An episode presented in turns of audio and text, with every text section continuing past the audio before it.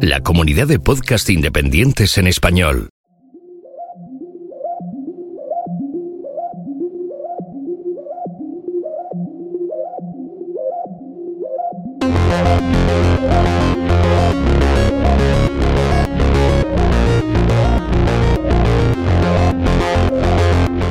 Bienvenidos a Café Swift. El podcast donde hablamos del lenguaje de programación Swift de Apple. Solo no.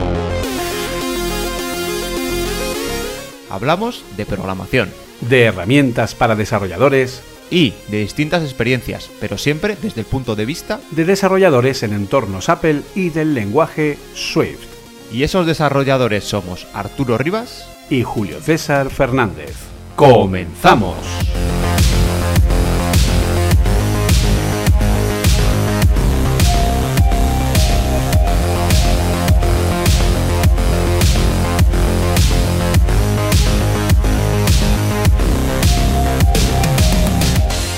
Muy buenas y bienvenidos a un nuevo episodio de Café Swift, su lugar de encuentro favorito para muy cafeteros del mundo de la programación en lenguaje Swift. Me ha quedado un poco así como la teletienda, ¿no, Sí, sí. Arturo?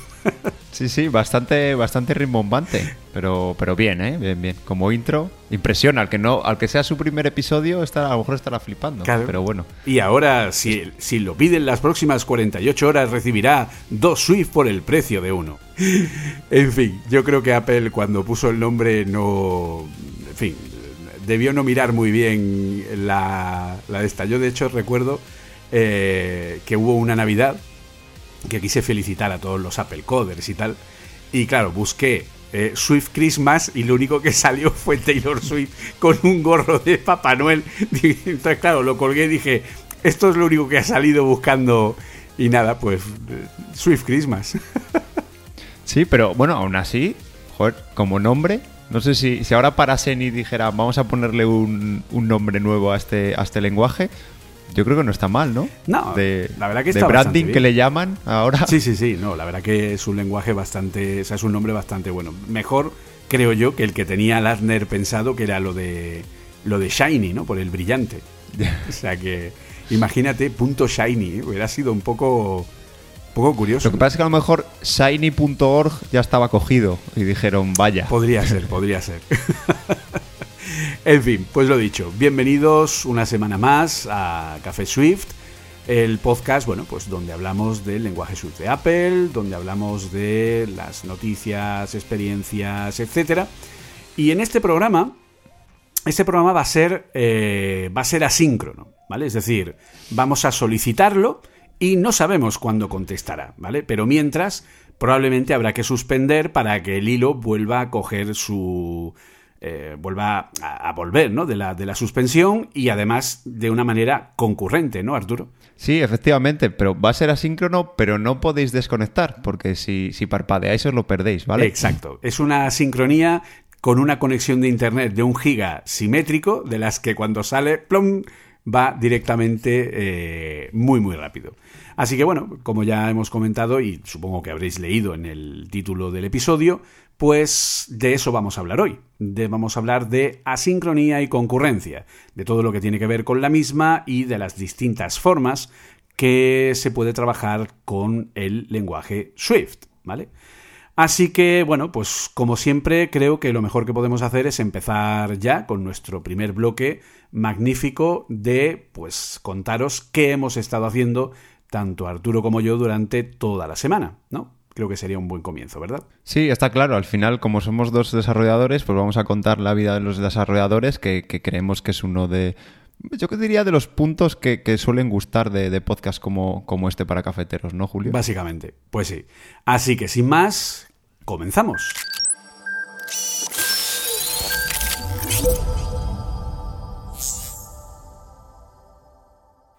Bueno, entonces, cuéntanos Arturo, ¿en qué has estado liado esta semana? Pues como, como os he comentado alguna vez, eh, mi página web personal está hecha con Swift, pero además de mi página web y haciendo algunos cambios en la, en la arquitectura, pues estoy trabajando en otra web estática en Swift que no quiero adelantar nada, pero pronto, No pronto tendréis noticias. Efectivamente, pronto, pronto tendréis noticias. Y bueno, ¿cómo la estoy haciendo? Pues estoy utilizando la librería Inc. de nuestro amigo ya del podcast, porque le mencionamos mucho, eh, John Sandel, eh, que básicamente lo que hace es convertir eh, texto en Markdown a, HTML. Y luego, en lugar de utilizar la librería que estoy utilizando también de, de John Sandel, que se llama Plot, si no me equivoco, para generar eh, otro HTML mío, ¿vale? Donde voy insertando este, esto que está escrito en Markdown, saco el HTML, pero luego le doy forma a la página eh, escribiendo yo más, más HTML. Estoy utilizando una librería llamada Swift HTML de otro de los amigos del podcast, que es Tibor Bodex que también hemos hablado varias veces de él, que bueno, tiene un- es desarrollador de iOS, pero bueno, ahora mismo está centrado en la, en la parte de servidor. Eh, he tenido algunos problemas porque yo esto lo desarrollo, digamos, como haciendo las pruebas en mi equipo en local, pero eh, subo el contenido a S3 de Amazon, que es desde donde lo sirvo, ¿vale? Desde donde accede la gente, como accede ahora a mi página web. Eh, la librería oficial de AWS no me estaba funcionando, está en beta, pero yo creía que, ya podía empezar a cacharrear un poco con ella, porque digamos que es un proyecto que no, que esta librería no es determinante para su funcionamiento. Bueno, tiene que funcionar, pero si un día deja de funcionar, tengo alternativas, no se cae todo si deja de funcionar. Entonces estoy utilizando la antiguamente conocida como, como Soto. Esta librería aún no tiene soporte para Sync Await. Oh, Dios. Pero lo bueno de esto es que no importa que la librería que estés utilizando no tenga soporte para Sync Await. Porque si estás utilizando la versión de Swift que soporta Sync Await, lo puedes, digamos, implementar tú. Exacto. Entonces, esto es una gozada. a través de. porque yo empiezo a ¿qué lo has hacer. hecho? a través de tareas o a través de continuaciones. Lo estoy haciendo con grupos de tareas. Estoy creando, por ejemplo, eh, voy a subir recursos, es decir, las páginas que ya renderizo, pues las tengo que subir al S3. Pues lo que hago es me creo un grupo de tareas que empiezan a hacer, eh, empiezan a, ejecutarse, que son subidas a- al S3, y una vez que, o sea, se empiezan a, ejecutar en hilos distintos, y una vez que están todas completadas, llama, llama al- digamos a la siguiente etapa que renderiza otra parte de la web y sube otra parte de la web. Y la verdad es que pff, es que tarda nada, todavía tengo muy poco contenido, pero yo creo que cuando vaya teniendo más contenido y crezca la web, eh, va a tardar súper poco en renderizarlo. ¿Cómo ejecuto el proyecto? Eh, el proyecto lo hago con, o sea, en Xcode tengo un proyecto de línea de comandos de, de Mac, que ahora mismo todavía lo estoy corriendo, digamos, con el Play de, de MacOS, pero en el futuro lo que haré es dejar eh, los, los, el- los ficheros en Markdown en, una, en un directorio y ejecutaré un comando que los lea y renderice toda la, la web y lo suba. Ajá. Y la verdad es que estoy súper contento. Tengo, de hecho, lo que más me está dando pereza es, por decirlo de alguna manera, es la parte de CSS. No sé, Julio, si tú si te has pegado alguna vez con el CSS, pero es un, poco rollo. Es eh, muy por encima, porque al final cuando hago alguna cosa con Vapor, lo que tiendo es a tirar de Bootstrap, ¿no? Entonces ahí, bueno, pues tienes eh, plantillas y tienes cosas, ¿vale? Yo he comentado alguna vez que tengo una, un de este de suscripción que se llama Envato Elements, que tiene sobre 200.000 millones de recursos de todo tipo y algunos de ellos son plantillas hechas en Bootstrap. Entonces, eh, alguna vez he tenido que pelearme con esos CSS, etcétera, eh, pero intento no hacerlo porque no sé, no, no, no es mi estilo, no es mi idioma. Una de las cosas que me gustan, por ejemplo, de, de la programación para ellos, tanto con SwiftUI como, Sui- como UIKit, es que tienes algo un poco más cerrado, ¿vale? El stack de navegación es un poco más cerrado, pues tienes la navigation bar, las bottom bar, lo tienes un poco más restringido que en la web. La web es un lienzo en blanco en el que todo puede ser. Entonces, para mí eh, es complicado eh, decidirme la parte del diseño y la verdad que la arquitectura de esta web me, ha costado poco hacerla, pero llevo dándole vueltas al diseño, entonces espero poder hablaros, hablaros pronto de ella.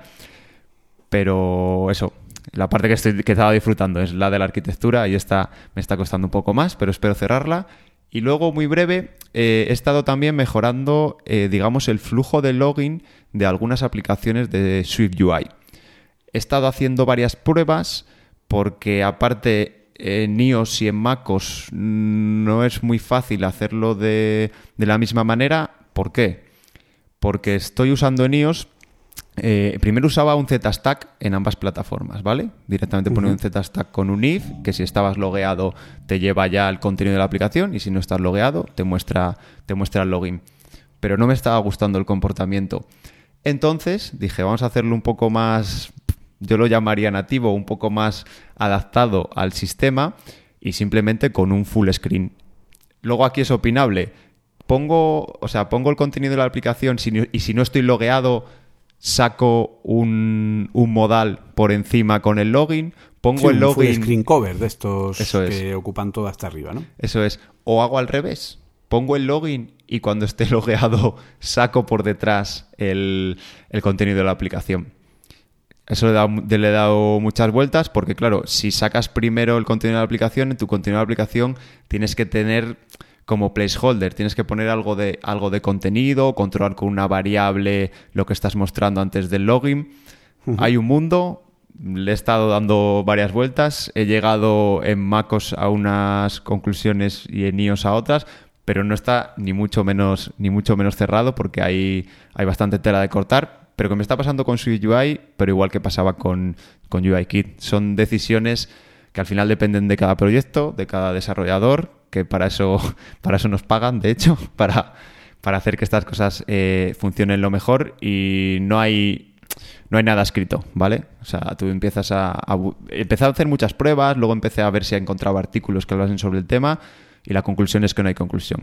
Eh, hay que hacerlo como algo que funcione, por supuesto. Mm, si tienes un equipo de diseño o gente de producto, puedes consultarles a él, para, a ellos para ver cómo cómo se puede adaptar mejor a, tus usuarios. Gente de diseño que se haya estudiado en la guía de interfaces humanas de Apple, por favor, gracias. Te iba a decir, ¿eso, existe o es, un mito? Eh, yo he tenido la ocasión de trabajar con alguno, ¿vale? O sea, que existir existen. Entonces, eh, bueno, no debería ser demasiado problemático. Mm, básicamente serían diseñadores, pues que, bueno, que quieran aprender a hacer bien su trabajo, que los hay, y que quieran, pues, eh, bueno, eh, aprender cómo funciona. Que, a ver, el estudiarse y saber cómo funcionan las guías de interfaces humanas no implica que hagamos una app, como suelen decir muchos diseñadores, que parezca los ajustes del iPhone, ¿vale? Que es un poco la peor pesadilla de cualquier designer, ¿vale? No estamos hablando de eso, estamos hablando de conocer cómo funciona y cómo navega y cómo se estructura y cómo son los distintos componentes eh, que usa el propio Apple y luego a partir de ahí tú puedes crear tu propio, tu propio stack. Por ejemplo, de lo que tú estás comentando, eh, cuando yo me enfrento a ese tema, que precisamente ahora lo, he tenido que, hacer, ahora contaré por qué, eh, yo lo que hago es crear una máquina de estados, ¿vale? Yo uso el switch dentro de SwiftUI y lo que hago es crear una máquina de estados donde tengo una eh, distintas, ¿no? Como un initialize, ¿vale? El estado principal en el que compruebo si tengo el token o no de inicialización. El siguiente estado es el, login required, donde me saca la pantalla para pedir como una, eh, pues eso, como un, un, modal, ¿no? De alguna manera, eh, con lo que es el login. En el momento en el que el login es correcto, le paso al siguiente estado, que sería el, de, el del loading, en el que carga toda la información intermedia que necesita la aplicación, y en el momento en el que la aplicación ha terminado de cargar, lo paso al loaded, que ya es la que me muestra la versión final. Ya digamos, tenemos cuatro estados distintos y va cambiando de pantalla en función del valor de esa enumeración. Entonces, de esa manera, a mí me resulta mucho más, más práctico realmente. Pues ya ves, eh, dos desarrolladores y dos que ahora mismo lo estamos haciendo de, una manera, manera diferente y seguro que Julio, esto que nos acabas de contar no es la primera aproximación. O sea, te has enfrentado antes a este problema y seguramente lo hayas resuelto de otra manera, pero a base de probar y probar y proyectos y proyectos es cuando has dado con algo que, de momento, a día de hoy y con las soluciones que nos da SwiftUI a día de hoy, es como, como lo quieres hacer. Yo, por ejemplo, en el pasado lo que he hecho ha sido eh, poner una poner un blur, una blur view, ¿sabes? Que ahora tenemos el, los materiales estos del Ciner Material y todas estas cosas que hay ahora de, de fondos de background, que ahora ya se puede hacer nativo, antes había que hacerlo con un view representable, en fin, gracias Apple. Eh, y ponía el, el blur, ¿vale? Si detectaba que no tenía el token, lo que hacía era poner el blur y eh, tenía un Z-stack donde la pantalla de login estaba eh, en opacidad cero, ¿vale? Cualquier vista con opacidad cero en SwiftUI no recibe toques, por lo que perfecto. Y luego eh, tenía puesto el offset con la i debajo de la pantalla, o sea, totalmente fuera de la propia pantalla. Entonces, en el momento en el que activaba un state de no hay login, pues la pantalla se volvía blur, la pantalla principal se, se difuminaba y salía de abajo, con una animación muy bonita, el login para que metieras lo que fuera. En el momento que lo metías y era correcto, el login se quitaba y entonces ya te quitaba el, lo que era el blur y te dejaba ver la propia, la propia pantalla. O sea que no hay una fórmula perfecta para todo, depende de cada caso y bueno, pues en este caso tenemos ahí distintas opciones, ¿no?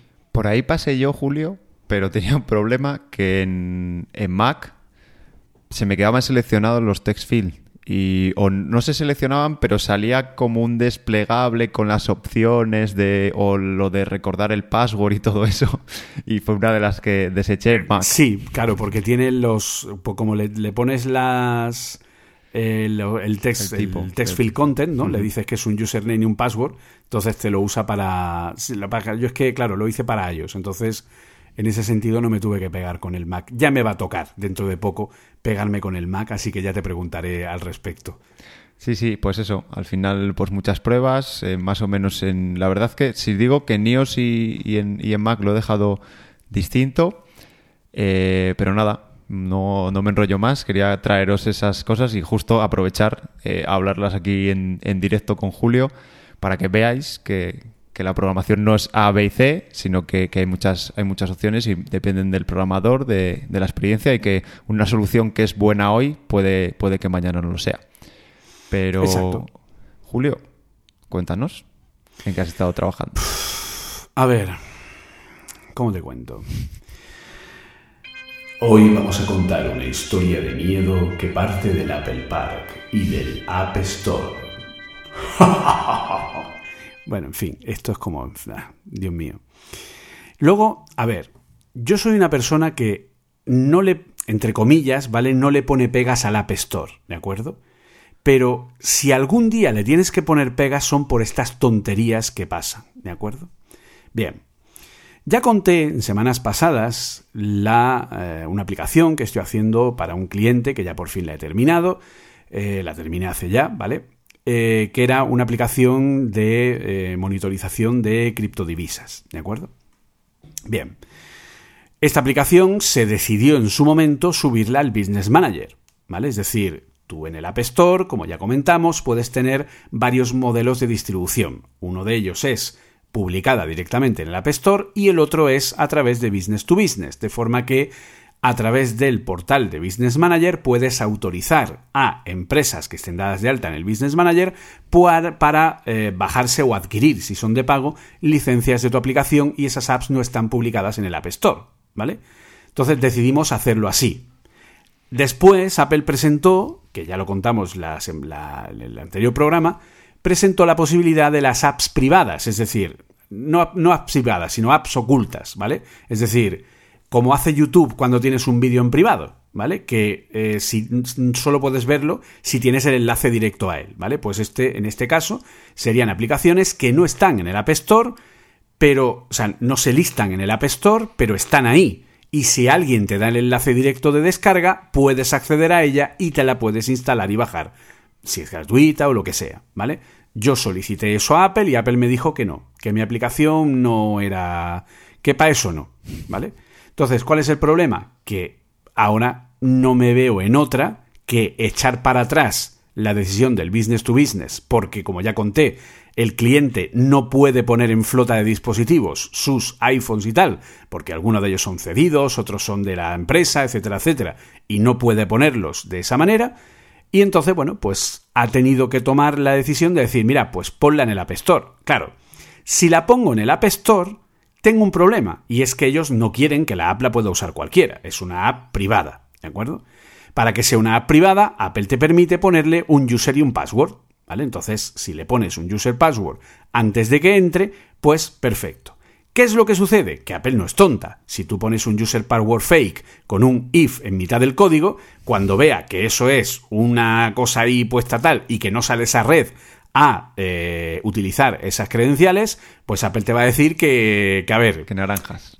Que naranjas, ¿no? Que tonto sí, pero gili no, ¿vale? Entonces no te va, te, te la va a echar para atrás, ¿de acuerdo? Así que me he visto en la obligación de montar todo un flujo de OAuth 2 en Vapor para poder tener, pues eso, usuario y contraseña y que se tokenice, que se grabe en la cartera de certificados y que cuando eh, haga todas las peticiones a la API REST vayan con su credencial perfectamente validada para que así si Apple le da por probarlo vea que es una validación real, ¿de acuerdo? Entonces, claro, he tenido que ampliar todo eso. Ampliando todo eso, ¿qué es lo que ha sucedido? Pues que cuando ya estaba aprobada la aplicación, o sea, cuando ya estaba terminada, aprobada, etcétera, bla, bla, bla, bla, he querido cambiar el modelo del modelo privado business to business al modelo del App Store público, pero ah, con la Inquisición hemos topado y con mm, el no haber leído yo en su momento también, culpa mía. No se puede cambiar una aplicación una vez elegido el modelo de distribución de privada a pública. Es decir, si ya elegiste Business to Business, no puedes cambiarla a distribución por el App Store. Tienes que borrar la aplicación y volverla a crear. La burocracia es, un problema hasta en el App Store.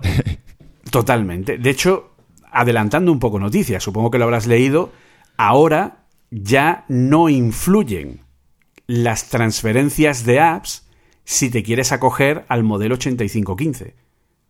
Sí, del, descuento, ¿no? Del, descuento, efectivamente. Que si no facturas Para los que no lo sepan, en el App Store, claro, en el App Store cualquier desarrollador que facture menos de un millón de dólares al año en lo que son las aplicaciones, lo que es el pago propio del App Store, ¿de acuerdo? Eh, bueno, no sé si incluye también o te piden informes financieros. La verdad que no, no recuerdo muy bien las condiciones. Yo sé que le di para que lo pusiera. Pero yo todavía no, he hecho ninguna aplicación que haya entrado en, que no le den el descuento.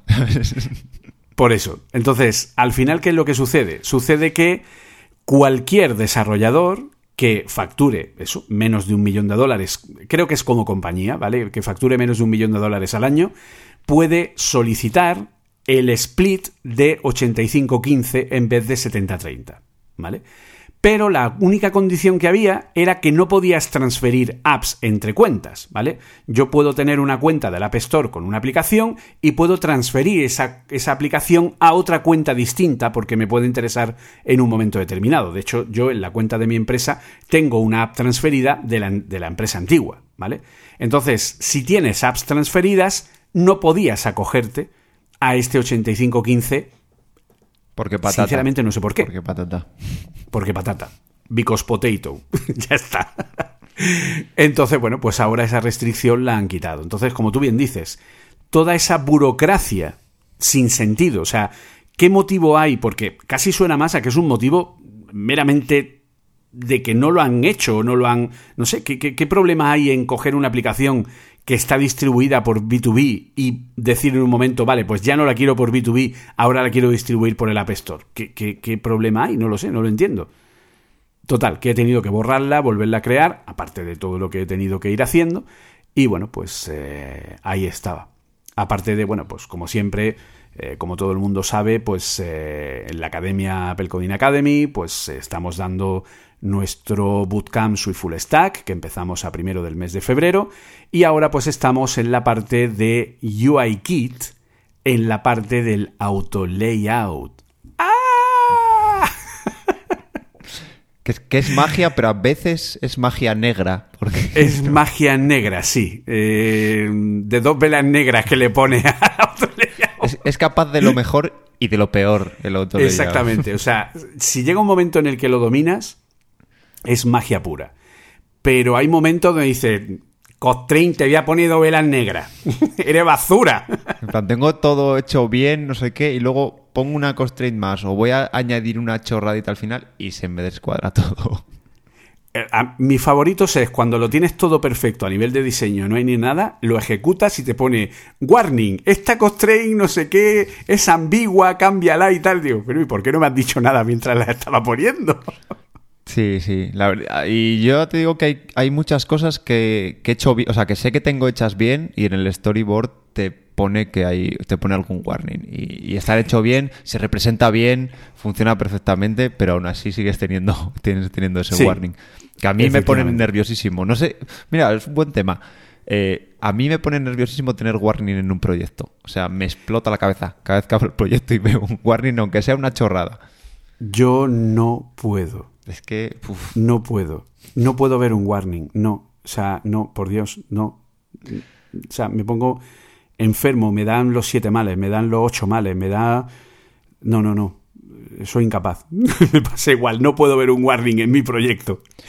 Todavía tengo pesadillas de un proyecto que, que cogí de un cliente que tenía 973 warnings. uf. Y fue como, mm, no puedo, de verdad, ¿qué es esto? ¿Qué, qué está pasando?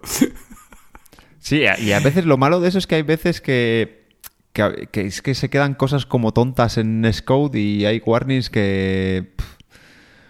Bueno, diría que yo sí que he llegado a quitar todos, no hay ninguno que tal, pero a lo mejor Yo me, han- ese proyecto me he tirado conseguí quitarlo. días y días. Y otro problema muy grande, como el warning esté en una librería de terceros que tienes que utilizar sí o sí.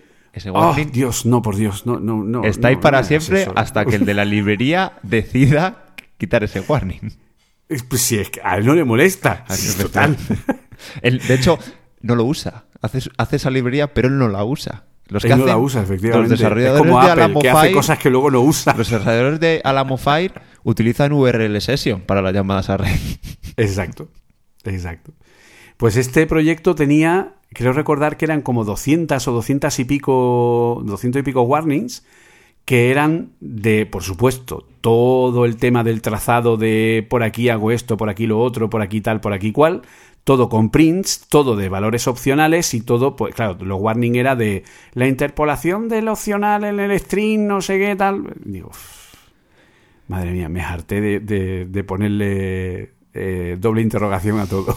De hecho, una cosa buena de los de no tener un proyecto, o sea, tener un proyecto sin warnings, es que yo muchas veces los utilizo precisamente para dejarme para dejarme notas, porque siempre tenemos los típicos el fix me, el to do, ¿vale? Las asistencias estas que puedes poner en comentarios, pero son muy difíciles de encontrar. De hecho, que yo recuerde, Xcode solo te lo pone en el navegador superior del editor. el de símbolos. Cuando te pone eso, cuando te pone las clases, cuando te pone las funciones y demás, solo te aparece ahí. Es, es complicado verlo en otro sitio. Pero el Sí. warning, si no tienes ningún otro warning, En el minimapa. en el minimapa también. Pero pues yo, cuando lo pusieron, dije qué bien el minimapa, pero ya no lo uso. No lo uso. No lo uso tampoco. Me pone nervioso, me quita espacio. Ya. Y lo que, como os digo, lo que suelo hacer es ponerme warnings muchas veces en para una parte que tengo que revisar. Pues eso, pues a lo mejor justo me tengo que me tengo que ir, pues hago el commit Pero para que no Hay un hash, ¿no? De poner un, un warning, ¿no? De... Sí, es eh, almohadilla warning y luego entre paréntesis un string te deja. Ujú. Y con Sabía eso, que- yo claro, no lo he usado nunca, pero sabía que había algo así. Yo suelo hacer, lo hacer, suelo hacer muchas veces o cuando yo que sé, estoy implementando una parte y para que no se me olvide implementar otra, o de esto que te tienes que ir y hago un commit rápido, pero para el día siguiente saber dónde, dónde estaba, hago un commit rápido para que si se acaba, iba a decir se acaba el mundo, me da igual que no esté subido el commit, pero por si pasa algún desastre Bueno, en mi ordenador. Hemos pasado el 22 del 2 de 2022 a las 22 y 22. Y aquí seguimos. O sea seguimos, que sí, sí, sí. ya hasta la próxima. Efectivamente. Pues eso, que lo hago rápido pues para llegar al día siguiente y ves el warning. Es que claro, el warning es como en cuanto Claro, abres enseguida Scope- que, enseguida que ves el warning ya te está doliendo la, la retina. Eso es, eso es. Otra ventaja, así que chicos, quitar todos los warnings de vuestro proyecto. Exacto. No warnings. Big link. pues eso, pues están ahora viendo el tema de, de UIKit y claro, ya no solo eso, sino toda la parte de la introducción de Xcode y tal. Entonces, claro, eh, es un poco abrumador, ¿no? Porque es mucha información. También les he contado toda la historia de miedo de los arroba 1X, 2X, 3X, por qué viene de ahí, cómo han ido evolucionando los dispositivos, en fin, toda la historia de... Ya sabes que yo, si hay que ponerse, me enrollo fácilmente. Y, la verdad que, bueno, pues eh, está, está bastante bien y ya esta semana pues empezaremos a, a crearnos cositas, cositas simpáticas con UIKit y bueno, pues a ver hasta dónde, hasta dónde podemos eh, llegar, ¿vale? Y que me pase pues como el año pasado, que después de dar UIKit damos SwiftUI y entonces cuando tienen que elegir la, el framework sobre el que desarrollar el proyecto final del bootcamp, pues todos eligen SwiftUI. No sé por qué. Pues muy bien, Julio. Pues nos, alegramos de que, de que, vaya bien el curso, que además este año nos comentaste que, estaba teniendo una muy buena acogida. Sí. Y yo creo que podemos pasar ya a nuestra siguiente sección, que no es otra que las noticias.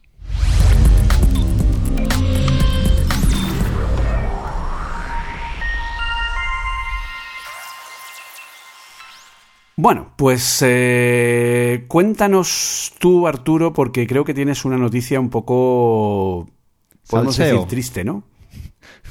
Triste, pero, pero es, salseo, que no es todo, no todo va a ser tecnología, Julio, y programación. Es salseo, salseo sadly. Pues sí, porque se ha conocido, digamos que más o menos se ha hecho público eh, esta pasada semana que Chris Landner, el digamos el creador de, de Swift, que ya no estaba en Apple, pero seguía vinculado, vinculado al proyecto, pues ha roto dicha, dicha vinculación con el proyecto de Swift. Eh, Chris Lander ha abandonado tanto el equipo de Swift Core como la comunidad que se conocía como Swift Evolution, donde se, se discuten, digamos, las nuevas características del lenguaje, y Swift Core ya sería más el equipo que trabaja en implementar esas nuevas características y, en mantener el lenguaje. Pues eh, Lander ya no formaba parte del equipo Core desde el pasado otoño de 2021, después de que en varias discusiones sobre el proyecto eh, percibiera que había un ambiente tóxico y esto le hizo tomarse un descanso durante ese verano anterior de 2021. Como parecía que nadie iba a hacer nada al respecto, pues Ladder decidió no volver a formar parte del proyecto SwiftCore cuando volvió de sus vacaciones, pero tenía pensado seguir en la comunidad sobre la evolución, Swift Evolution, la que hemos comentado anteriormente, pero también después de varias discusiones acaloradas, algunas proposiciones sobre el lenguaje que fueron ignoradas de, manera unilateral por algunos miembros de la comunidad y otras faltas de transparencia al tomar determinadas decisiones, decidió que formar parte de esta comunidad era una pérdida de tiempo y el tiempo de Chris Lerner es, muy, muy valioso y decidió que no, que no merecía la pena seguir perdiéndolo, entre comillas, en, este proyecto. Entonces, como consecuencia de este movimiento, pues actualmente se está eh, produciendo una reestructuración en el liderazgo, porque claro, se va un, digamos, uno de los pesos pesados. Entonces, Ted, Kremenek, eh, que es actualmente el, el líder del proyecto, agradeció en redes sociales la labor de Landner durante todos estos años y precisamente adelantó la creación de un grupo específico de trabajo para gestionar la convivencia o un poco o moderar la conversación en esta comunidad de la evolución de Swift. Es que la cosa es complicada. Yo ya lo comentamos en un episodio anterior que hubo, por ejemplo, eh, yo recuerdo el episodio de los eh, múltiple closures, ¿vale?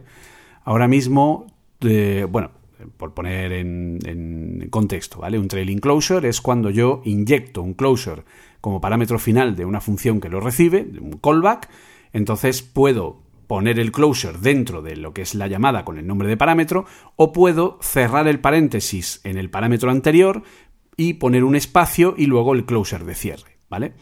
Entonces, ¿qué se hizo a partir de Swift 5.3? Creo que fue, me parece, si no recuerdo mal. Eh, poner la opción de tener múltiples closures de cierre. De forma que si yo tengo, tengo una función cuyos últimos parámetros, 2, 3 o 4, o los que sean, son closures, ¿vale? Y entonces tenemos que inyectar esos closures, tenemos que inyectar esas funciones. Lo que podemos hacer es poner el closure de cierre y luego, a partir del segundo, indicar espacio, nombre de parámetro dos puntos, espacio y el siguiente closure. De hecho, esto es muy fácil de ver si, lo, si trabajáis con Swift UI. Si ponéis button y os vais a el constructor de action label, cuando lo ponéis ahí, os ponéis encima del placeholder que tiene, le dais a enter y veréis que se construye el trailing closure con los dos. Y tenéis button, llave y el código de lo que va a hacer cuando lo pulséis, espacio label dos puntos, espacio y la llave con el trozo de código view que le vais a poner a, eh, a lo que es ese botón, el label que le vayáis a poner. Eso dio lugar en el, en el foro de Swift a insultos, eh, falta de respeto, eh, mm, lenguaje malsonante, etcétera, etcétera. Claro, eso en un foro de Apple era como, pero ¿qué os está pasando? ¿Vale? Se hizo eco John Sundell, se hizo eco Paul Hudson, que esto no era normal, que porque había que llegar a esos niveles, que la gente fuera más civilizada, etcétera, etcétera. Entonces, bueno, pues ahora si comentan ese tema, yo de todas maneras veo ahí un pequeño problema, ¿vale? Por un lado, el hecho de que sea un proyecto abierto y que la comunidad opine, está muy bien desde un punto de vista, pero desde otro no. Porque si a lo mejor tú como compañía, como Apple, quieres aplicar algo y la comunidad dice que ni de coña, porque eso no les gusta, o no llegan a entender ese cambio, como pasó con los, con los múltiples trading closures, pues está teniendo un problema porque la comunidad te está frenando a dar la evolución que tú quieres. Esa es la parte mala de, de, de esa parte. Pero luego la otra parte mala es que tú como compañía, como Apple, quieras unilateralmente hacer determinados cambios y que la comunidad diga, pero oye, que estamos aquí, hola, pedirnos permiso. O sea, tan malo es que Apple tome decisiones unilaterales sin tener en cuenta a la comunidad como que la comunidad le niegue a Apple determinadas cosas que pueden ser realmente beneficiosas. Entonces, claro, conseguir el equilibrio de eso es súper complicado, entiendo. Sí, yo creo que eso, como dices, eh, tiene su parte buena, su parte mala. Yo creo que la parte, la mejor parte, eh, digamos, es que así facilita el que se haga multiplataforma, ¿vale? Porque eh, la compatibilidad con Linux, pues puede ser que Apple en algún momento sí que le interesase el, el tenerla, pues no sé, pues a lo mejor tiene servidores en Linux, probablemente probablemente Apple, entonces le interese para la parte de servidor que Swift sea compatible con Linux. Pero, por ejemplo, ahora también es compatible con, con Windows. Pues Apple eso no lo iba a hacer. Y si es algo privado, tampoco la gente no iba a tener las herramientas para poder hacer la compatibilidad con Windows. Y eso le da, digamos, mucho más, eh, mucho más poder, eh, como decimos, a la comunidad para seguir haciendo crecer el lenguaje. Pero claro, pues eso, hay que ni dejas a Apple eh, evolucionar cosas si la comunidad dice que no. Y también está muy mal, como pasó cuando, cuando UI con los View Builders, que Apple se lo cayó, digamos, y cuando salió la siguiente versión de Swift, dijo, eh, la siguiente versión de Swift va a llevar esto. ¿Por qué? Pues como decíamos antes, porque patata. Y ya porque nos interesa y no queríamos que se hiciera público que, bueno, que estamos, que estamos trabajando en esto. Y la gente se lo tomó, se lo tomó bastante mal. De hecho, ha pasado también con estas cosas de, hacer público y, ver y que la gente sepa más de lo que debería. Eh, no me acuerdo con qué, con qué fue, pero Julio, tú seguro que lo sabes, cuando se les coló en un if Reality OS, se les coló que, iba, que hay un nuevo sistema operativo compatible que es Reality OS. Pues precisamente fue porque fue una confusión, porque luego desapareció el commit, pues alguien hizo commit en no sé, no me acuerdo qué librería eh, pública de, Apple, poniendo esa compatibilidad, luego ya lo cortó. Pero eso hizo que la gente, pues, bueno, era un rumor que ya se sabía, pero bueno, eh, ha habido otras veces que se han visto eh, novedades de, de, que iba a lanzar Apple precisamente por esto, porque como muchas, bueno, muchas, varias partes de, sus sistemas son de código abierto, la gente eh, puede ver, porque WebKit también es el, o sea, el motor también es de... Es abierto. Es abierto.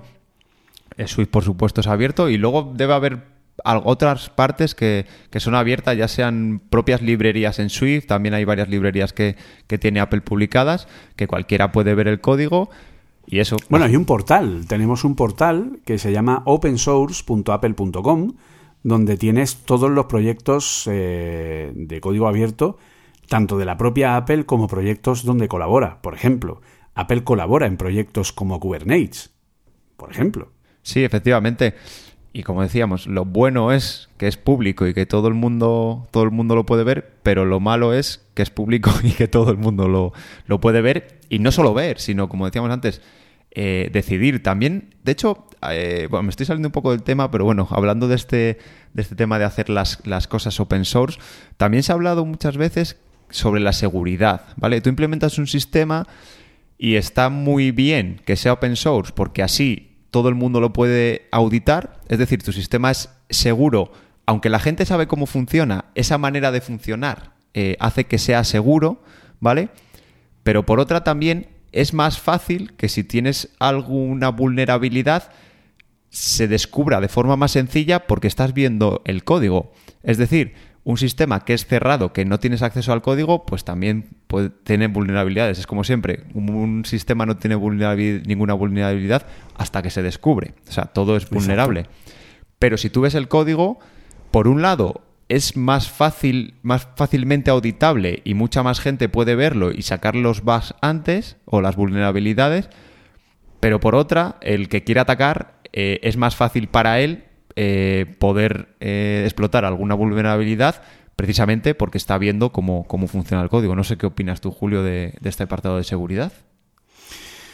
Eh, pues a ver, básicamente es lo que acabas de decir, es decir, toda la comunidad open source suele ser, o sea, a ver, me explico, cuando un código es open source es muchísimo más fácil de auditar a nivel de, de encontrar errores, ¿vale? Obviamente.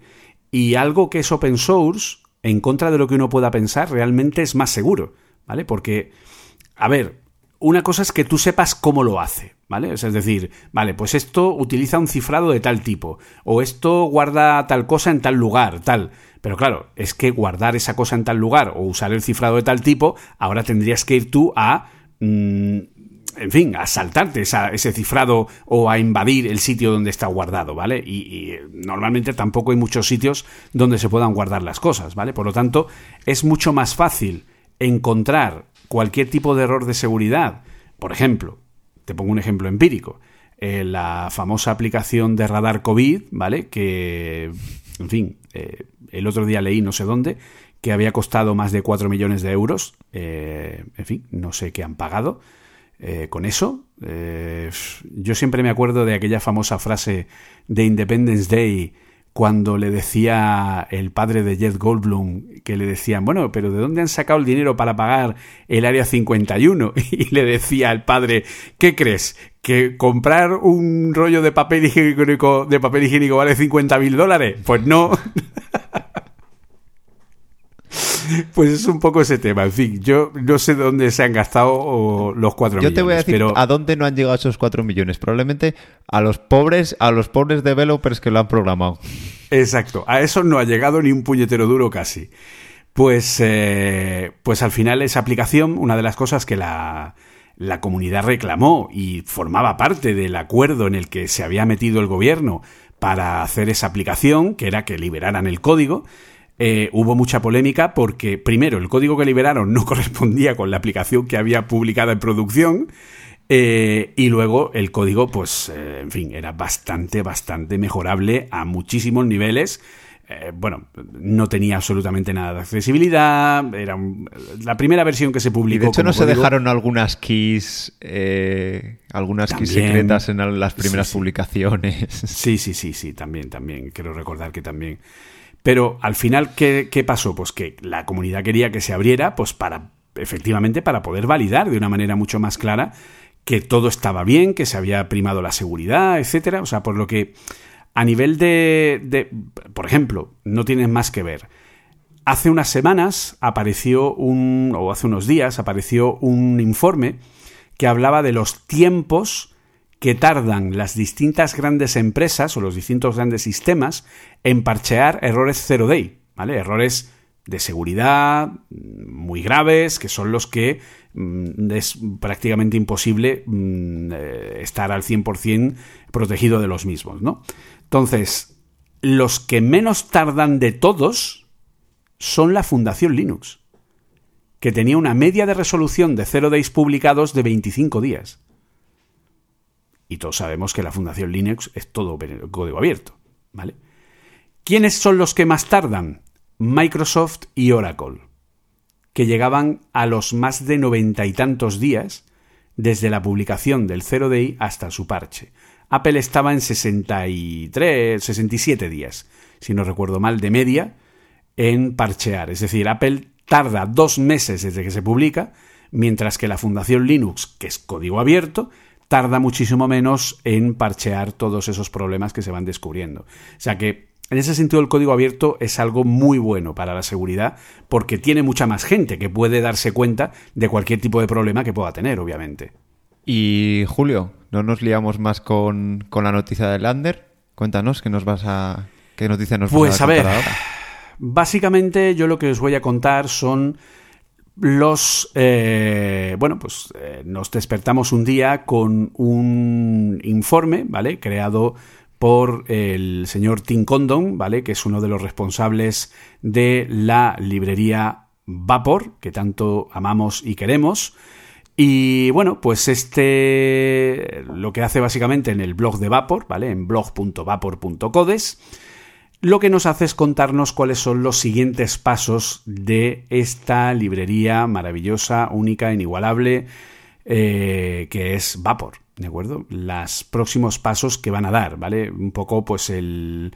Al final celebra, ¿no? Que, que Vapor es una librería que ya tiene seis años de vida, que se dice pronto, y que ha evolucionado muchísimo, que ahora está en un estado en el que, o sea, no, sois conscientes del placer oculto, mm, cercano al chocolate valor, de trabajar con Vapor ahora mismo con Async Await, ¿vale? Eh, el, echar, el dejar de trabajar con los Event Loop Futures, con los futuros que se usaban hasta ahora, el dejar de usar los, eh, los closers anidados en Pyramid of Doom hasta el fin del mundo y poder empezar a trabajar todo con, con el paradigma de Async Await. Entonces, eh, Tim Condon nos contaba que ahora mismo están en las primeras fases de la planificación de Vapor 5, que será su próxima nueva versión mayor del lenguaje y que además será completada en varios años de trabajo para migrar toda la parte Vapor desde un, modelo síncrono, eh, utilizando un framework de bloqueo, a un framework asíncrono. ¿Esto qué quiere decir? Quiere decir que ahora mismo Vapor es una librería que funciona de manera síncrona dentro de su propio lenguaje. Por eso necesitaba usar los flatmap y todo este tipo de elementos para pasar de un contexto síncrono al siguiente para poder esperar a las distintas peticiones. Si tú llamabas a una llamada de base de datos, lo que hacía es que tú le decías, quiero tal dato de la base de datos con estas condiciones. Y a esa consulta le hacías un flatmap ¿Para qué? Para inyectarle un callback para que cuando sincrónicamente la parte primera contestara, ejecutara el callback y continuara el modelo de asincronía. Por lo tanto, lo que teníamos era un modelo realmente síncrono sobre un framework bloqueante. ¿Qué es lo que hace el framework bloqueante? Lo que hace es eh, parar los hilos internos mientras está esperando la petición, ¿vale? Una cosa son los hilos externos, que no son bloqueantes porque trabaja con SwiftNeo, entonces las peticiones que llegan de la web y las peticiones que devuelve, esos hilos se quedan suspendidos y son no bloqueantes, pero los que usa la propia función cuando pide cosas y tiene que estar esperando a llamadas de bases de datos o una llamada de red a otro nivel, etc., todo eso lo que hacía era bloquear el hilo y luego soltarlo. Por lo tanto, lo que van a hacer es pasar a un nuevo modelo que es completamente asíncrono, de forma que adopta completamente el modelo de concurrencia del lenguaje de forma que va a eliminar los event loop futures, por lo tanto ahora ya no va a existir el concepto de los futuros y las promesas, sino que desaparece para dar paso a la entrada completa de lo que es el modelo de concurrencia de Swift, de las secuencias asíncronas, de los cuerpos eh, de esas secuencias eh, asíncronas a través de streaming bodies, de lo que son cuerpos asíncronos a través de un stream que van mandando datos de una manera mm, pausada en el tiempo, a través del uso de actores para proteger los estados compartidos, con eh, van a conseguir hacer que los eh, elementos nativos del propio Vapor se conformen con el protocolo Sendable para garantizar que están eh, que los datos que manejan están eh, suficientemente bien prevenidos contra condiciones de carrera, etcétera. Y bueno, pues todo esto va a ser el cambio del propio core de Vapor para poder dar paso a un nuevo, a una nueva posibilidad, a una nueva forma de manejar esta, esta librería que sea mucho más productiva, que tenga un menor peso para cualquier servidor y que le permita, con menos recursos, funcionar aún mucho más rápido con un modelo mucho más productivo, ¿no? Entonces, bueno, hablan de que no hay un timeline para esta versión 5 porque están todavía trabajando en esa idea, ¿vale? Y que, bueno, más o menos calculan que podría llegar cuando llegara la siguiente versión de Swift Neo, que sería la 3, que estaría ahora mismo en versión eh, o sea, no prelanzamiento, en versión eh, anterior a beta, ¿vale? Sería casi una alfa, como digamos de alguna forma. Se está trabajando en esa versión, pero ahora mismo la que prima es la versión 2. Y también para el posible lanzamiento en su momento de Swift 6, ¿vale? Porque no olvidemos que la versión que va a llegar en septiembre de este año con iOS 16 va a ser Swift 5.7, ¿de acuerdo? No va a ser Swift 5, no va a ser Swift 6, ¿vale? Swift 6 eh, incorporará, entre otras cosas, que ya lo hemos comentado en algún programa si no me equivoco, la interoperabilidad con el lenguaje C++, de forma que cualquier API de C++ va a poder ser 100% utilizable dentro de Swift como si fuera una API del propio Swift, ¿vale? Para ello Apple creó eh, hace no demasiado un nuevo grupo de trabajo para la eh, creación de esta interoperabilidad con C++, ¿vale? Porque es algo que a Apple le conviene bastante porque Apple tiene mucho código en C++ y eso le permitiría pues poder llevar el lenguaje eh, mucho más allá, ¿vale? Entonces la verdad que Aparte de eso, pues en fin, quieren trabajar en mejorar la experiencia de desarrollo, que Scode trabaje de una manera mucho más limpia con los proyectos de Vapor y no como ahora que quieras que no, está un poco ahí como de aquella manera, ¿no? Funciona bien, pero notas que, por ejemplo, autocompletado no es todo lo bonito que nos gustaría, que a lo mejor no va tan rápido, etcétera, etcétera. Entonces, bueno, pues eh, están un poco buscando esa posibilidad de mejorar esa experiencia, de, por ejemplo, explorar la posibilidad que ya existe de ir mejorando cada vez más el complemento de Visual Studio Code para Swift, para que puedas tener un entorno de desarrollo integrado dentro de Linux, etcétera. Y bueno, pues yo creo que puede ser una cosa bastante interesante.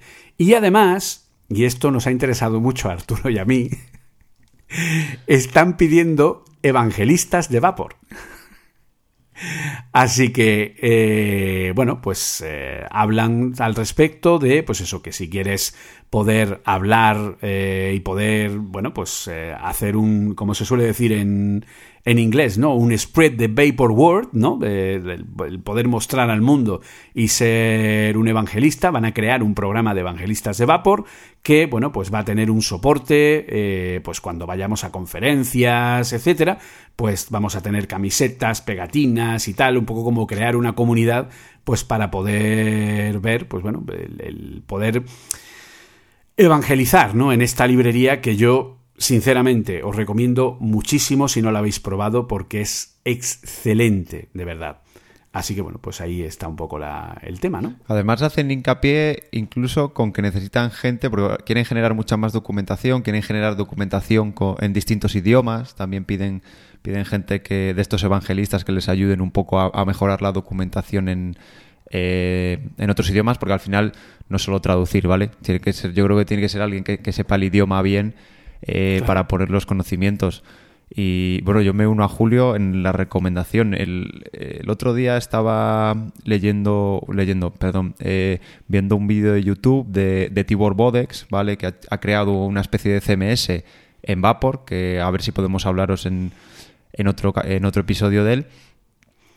Pues eh, es que no sé, no quiero decir cifras exactas, pero el número de requests que puede manejar Vapor es brutal. O sea, no es que sea un framework menor de, lado servidor, sino que puede mirar de tú a tú a los últimos frameworks que, se, que se utilizan ahora mismo como Node.js, en velocidad de request, en velocidad de acceso a las bases de datos y sobre todo con muy, muy poca, poco consumo de máquinas, ¿vale? Él hablaba, decía, pues te coges una EC2 del, de Amazon, la, la, micro, o sea, la más, o la nano incluso, la más pequeña que hay, no sé si hablaba de, del consumo de RAM, que era sobre unos 200 megas, una cosa bajísima y sobre todo muy estable, porque sí que es verdad que hay otros frameworks como Node.js, bases de datos de Mongo y cosas así, que de repente haces una request y sube eso de de memoria una barbaridad o se ralentiza un montón en cuanto llegan muchas requests. Eh, lo bueno de, Vapor es que al ser Swift utiliza, digamos, todo el poder del código nativo de Swift para optimizar recursos, para gastar poca memoria, para gastar poco procesado. Va todo compilado, no interpretado, porque pues uno de los eh, uno de los lenguajes que más se usa, por ejemplo, es PHP. PHP a nivel de rendimiento es el horror porque consume muchísimos recursos. Es interpretado. Es interpretado, pero como decíamos, eh, el mapeo de memoria es, mucho más agresivo que, con Swift. Y Vapor, eh, yo diría que hace unos años eh, era igual de potente, igual de rápido, pero el problema que tenía es que le faltaban muchas cosas, había que hacer muchas cosas a mano, entre comillas. Luego, eh, la sintaxis era bastante farragosa, como dice Julio, pues con, con los Event Loop, que había que ir haciendo map y filters y cosas, eh, hasta, vamos, anidando, anidando, anidando, hasta ya volverte un poco loco. Pero ahora, por ejemplo, con la introducción de, de Async Await, pues ya tenemos algo mucho más, eh, más sencillo y que, que, mejora la sintaxis. Y como dicen, aprovecha, o sea, digamos que tiene una comunidad muy potente y, no tarda casi nada en coger las últimas incorporaciones del lenguaje. Ya decimos que están esperando para la versión de Vapor 5 a ver Swift 6, lo que va a ofrecer Swift 6 y la siguiente versión, la 3 de, Swift Neo, para incorporar lo último. A Sync Await, eh, no sé cuánto ha tardado. O sea, salió oficialmente en Swift en octubre, ¿no? Septiembre-octubre la, la versión. Sí, septiembre-octubre. Y ya hace tiempo, ¿no? Yo creo que tardó, pues es que a lo mejor tardó dos o tres meses ya en estar eh, la característica dentro, dentro de Vapor. Y no lo sé, Julio, aquí a lo mejor mm, dudo bastante porque no sé si hay empresas detrás de esto o es todo comunidad. Detrás de Vapor está la, bueno, eh, como empresa está la propia Apple, ¿vale? O sea, Apple tiene creado una, un grupo de trabajo, eh, Work, eh, ¿cómo se llama? El Swift Server Work Group, ¿vale? SSWG, eh, donde hay dos personas de comunidad abierta, una de ellas Tim Condon, y otras dos que son ingenieros dentro de la propia Apple, ¿vale? Entonces, eh, es cierto que Vapor es un proyecto eminentemente de código abierto, soportado por la comunidad, por muchísima gente, de hecho es uno de los proyectos, quiero recordar, que tiene más estrellas eh, como proyecto de framework de estas características en GitHub. Eh, pero luego, bueno, pues eh, tiene detrás a, Apple. Apple está poniendo ahí interés, pues porque, bueno, quiere que esto salga adelante y, le interesa. Y el propio lenguaje está evolucionando en, cierta, en ciertos aspectos para ser más eficiente ¿no? a estos niveles. Una de las cosas que de lo que, que ya hablaremos en su momento es el tema de los actores distribuidos, ¿no? para poder utilizar protección contra estado mutable compartido entre distintas instancias de servidor a través de un sistema distribuido de eh, servidor, ¿vale? Estas son cosas pues que Apple va a incorporar, pues porque bueno, en algún momento probablemente les, le interese meter todo esto. O sea que desde luego yo creo que puede ser algo bastante, bastante interesante. Sí, a ver, yo creo que es una pata que le falta tanto a la propia Apple, porque ya hemos hablado en otras ocasiones que los servicios cloud de Apple mm, dejan mucho dejan mucho que desear muchas veces y yo creo que es simplemente porque todavía porque tiene una infraestructura antigua que ha ido creciendo y les está costando un poco un poco mantenerlo pero también eh, si acogen proyectos como Vapor nos da a los desarrolladores, digamos, el ciclo completo. Porque sí que es verdad que si tú estás haciendo una aplicación para, para iOS o para MacOS, para un sistema de Apple, tienes cosas como CloudKit, pero claro, CloudKit no te permite hacer un sistema de backend eh, demasiado complejo, ¿vale? Hay cosillas que necesitarías recurrir a, servicios de, terceros, probablemente no puedas programar esos, esos servicios en Swift, que es el lenguaje que conoces, y yo creo que es una patita que, a Apple le falta y que a día de hoy, bueno, a día de hoy no, desde que existe Vapor es mucho más sencillo, pues eso, a alguien que, bueno, porque no tiene tiempo o, por lo que sea, porque no le apetece. Él le gusta Swift, quiere, está cómodo en Swift, pues no se tiene que hacer un pequeño sistema de backend. Yo, yo me he tenido que crear a veces pues, sistemas en Node.js, en PHP, pequeños backends. Pero claro, salía de mi, digamos, de, de, los conocimientos y de lo y de lo que yo trataba día a día y de lo que estoy más familiarizado. Vale, está claro. Vapor es un nuevo framework. Algo tienes que aprender Vapor es eh, de lado servidor. Hay muchos paradigmas y muchas cosas que tienes que aprender, ¿vale? Tienes que investigar y no, no es inmediato, no es a la me pongo a escribir código y ya está. Pero bueno, a lo mejor te permite eh, arrancar un proyecto, un proyecto, digamos, un, un template, una plantilla, y de ahí con programación con 100 o 200 líneas de Swift, que es un lenguaje que conoces, pues te puedes hacer un pequeño backend que te sirve pues para lanzar tu aplicación que de otra manera no podrías hacer o tendrías que hacer con una cosa con un framework y con un lenguaje diferente al que trabajas. Y hay una cosa que yo creo, y en el manifiesto este, bueno, en el post este que ha puesto, eh, que, o sea, que ha publicado Tim Condom, eh, le falta una patita que es mejorar la, infraestructura, yo creo. Es decir, y para mí mejorar la infraestructura es eh, directamente poder desplegarlo de, de, una manera bastante más sencilla, ¿vale? Ahora mismo sí que sí que viene ya el template, o sea, la plantilla que te bajas sí que viene preparada para dockerizar y demás, pero claro, es el problema. Viene preparada para dockerizar, vale, pero es que a mí no me no quiero saber lo que es un contenedor Docker. Yo soy un programador de iOS y quiero hacerme un backend sin saber absolutamente nada más. Pues también van a hacer hincapié en esa parte. Incluso mm, se lleva tiempo barajando. Yo alguna vez eh, he oído algún eco de gente que decía de hacer precisamente para monetizar la propia plataforma pues que directamente puedas hacer el deploy, es decir, puedes hacer la subida a producción en servidores gestionados por ellos de, una manera sencilla, a través de una web o a través de un panel de comandos, que tu propio proyecto de, de S-Code, pues crees un, un ejecutable y ese ejecutable lo subas y ellos se encarguen de todo, que lo dicho, a gente que llevamos más tiempo, como Julio como yo, y nos ha tocado pelearnos con todo, pues a lo mejor no es tan problemático, pero para alguien que, como digo, sea un desarrollador de iOS y no quiera complicarse, sino que quiera un backend sencillo, sí, que pues de esta manera. y tal. Eso es. Pues sí, la verdad que puede ser algo interesante y desde luego tienen bastantes cositas en las que poder meter margen de mejora y desde luego pues todo eso va a ser bastante bien bienvenido ¿no? en todos los sentidos. Así que echadle un ojo a Vapor porque merece la pena. En vapor.coach lo tenéis todo, paso a paso, para cómo instalar, cómo trabajar y bueno, pues podéis hacer vuestros pinitos de una manera muy sencilla y bastante rápida. Y ahora con Asina Wait, pues más todavía. ¿Ok? Pues eh, bueno, yo creo que al final se nos ha quedado una primera hora de programa muy apañada, ¿no? Y entonces, pues eh, yo creo que vamos a ir directamente a nuestra parte principal, digamos, a la parte del tema principal del programa de hoy, que no es otro que la concurrencia y asincronía, o asincronía y concurrencia, detalles, elementos que van de la mano el uno del otro. Así que vamos allá.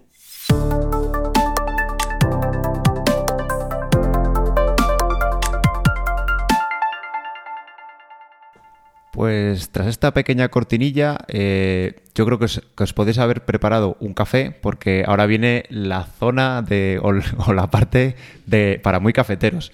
Como os comentado antes, en nuestro tema central de hoy es la sincronía y la concurrencia.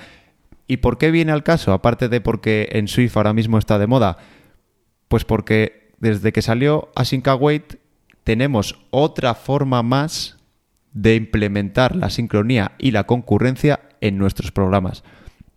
Aquí hoy vamos a repasar de, de forma bastante concienzuda las herramientas que tenemos, un poco la comparación y bueno, yo creo que ya sabéis de qué pecojeamos y con cuál vamos a elegir, pero bueno, a lo mejor durante, durante la charla surge, surge algún debate y, ponemos nuestros, nuestros puntos de vista. Y vamos a empezar, como no podía ser de otra forma, Julio, ¿verdad? Eh, definiendo qué es esto de la asincronía, nuestro primer término. Pues básicamente la sincronía es cuando una tarea no puede resolverse en tiempo real. Así de sencillo. Yo, cuando tengo un código, ese código tiene cuatro líneas, cinco líneas. ¿Cuál es el flujo por el cual se ejecuta el código? Primero la primera línea, luego la segunda, luego la tercera, luego la cuarta y luego la quinta. Siempre van en orden. Hasta que la primera línea no se ha terminado de ejecutar, no se ejecuta la segunda. Hasta que la segunda no se termina de ejecutar, no se ejecuta la tercera.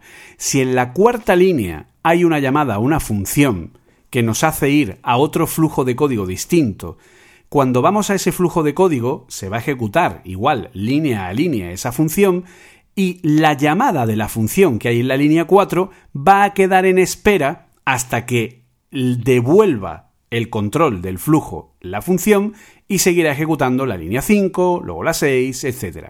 Eso es lo que se conoce como un modelo de ejecución síncrono, un modelo en el que una línea va detrás de la otra y se van resolviendo en un contexto en tiempo real.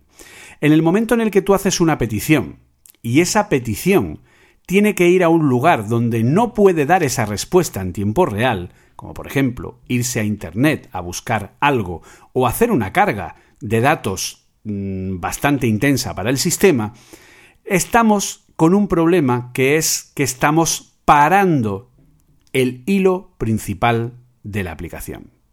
El hilo principal de la aplicación es el que ejecuta la interfaz.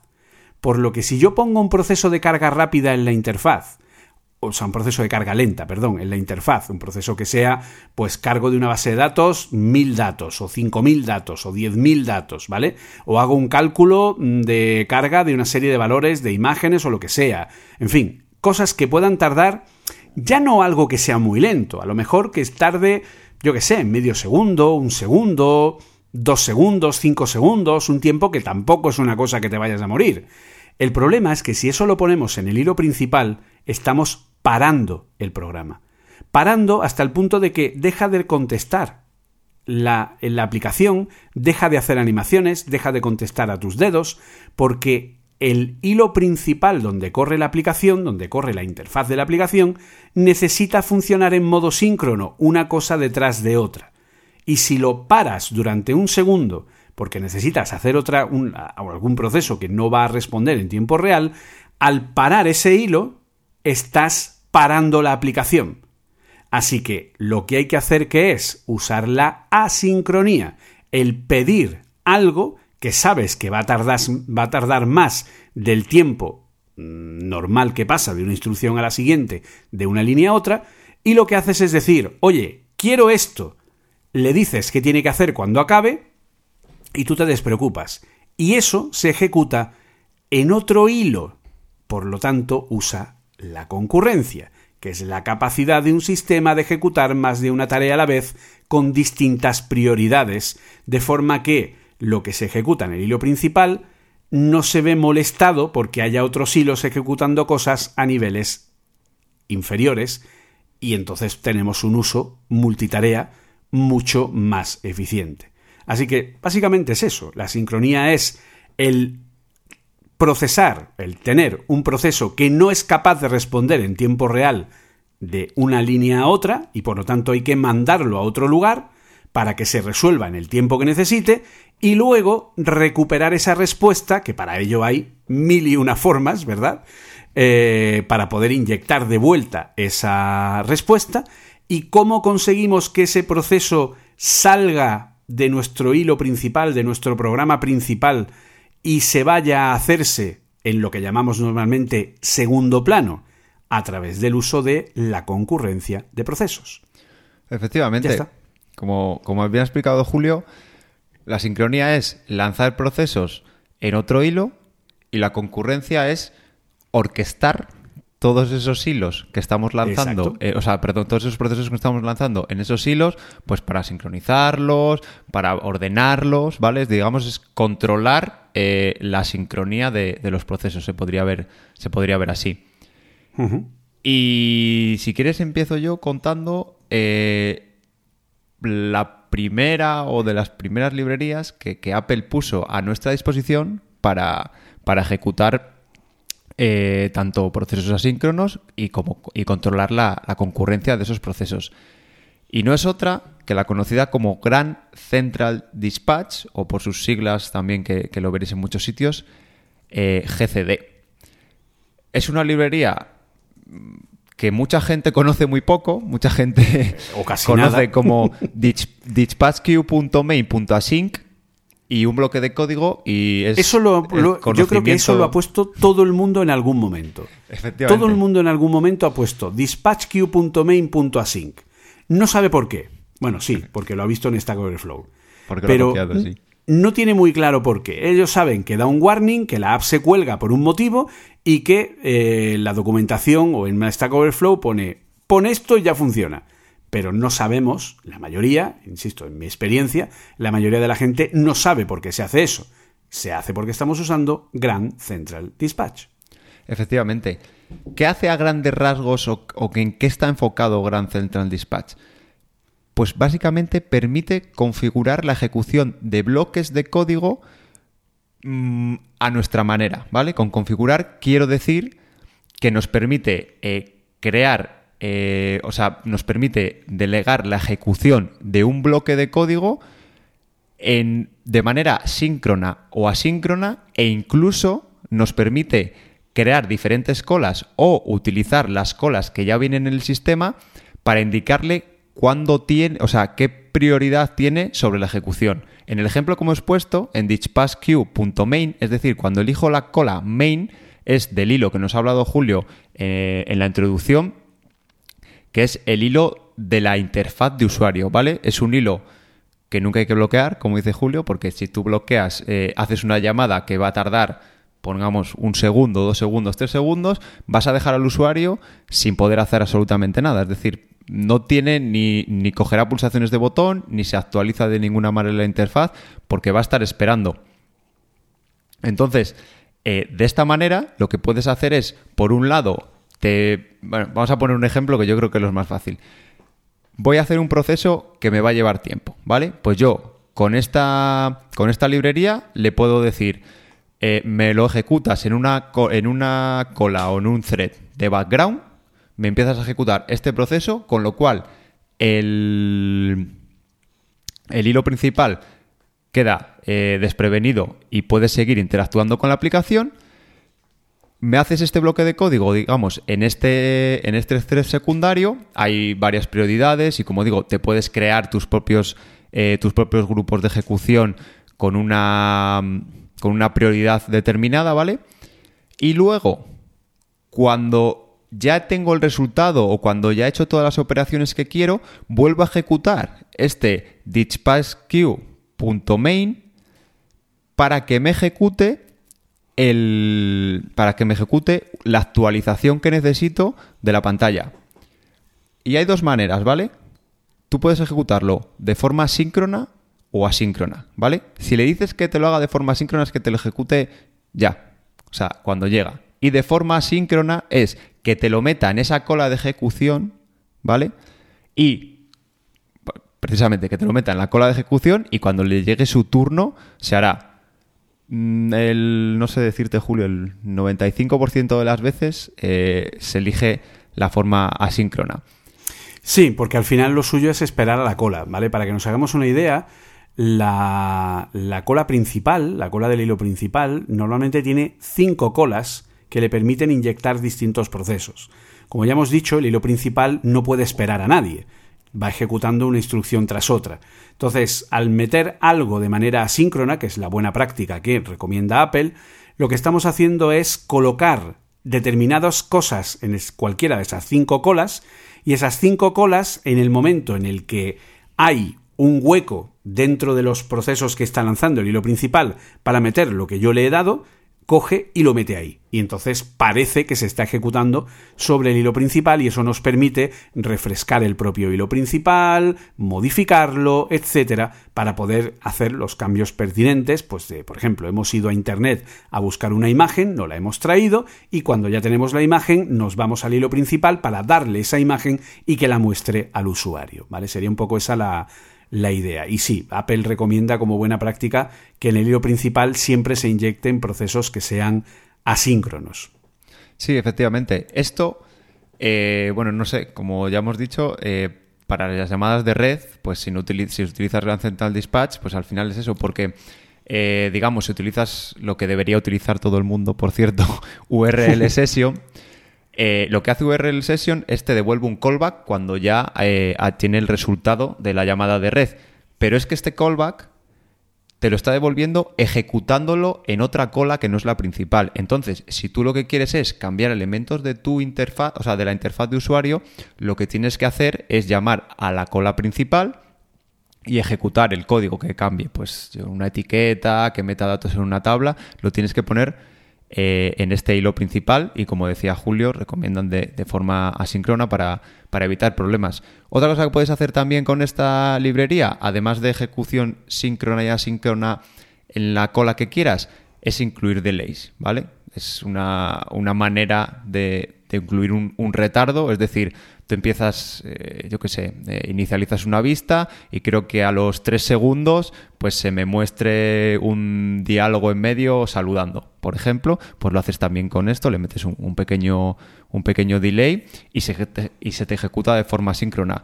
¿Cómo funciona esto? Pues directamente cuando, el, cuando se está ejecutando el código, digamos que deja, dices, dentro de tres segundos me haces esto. Y como, como estamos haciendo hasta ahora, mandamos un, un bloque de código uno de los peligros de esta librería, Julio, es que no está aislado, ¿vale?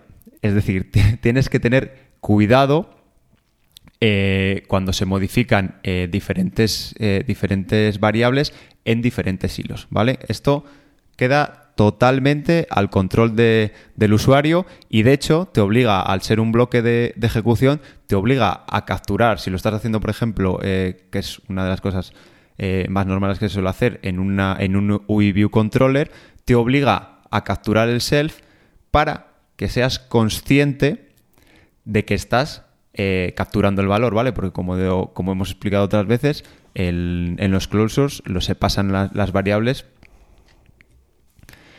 eh, perdón, se pasan, se pasan las variables por referencia, entonces puede ser que cuando tú vayas a llamar a, bueno, eso, Voy a poner el ejemplo que es como menos nos liamos.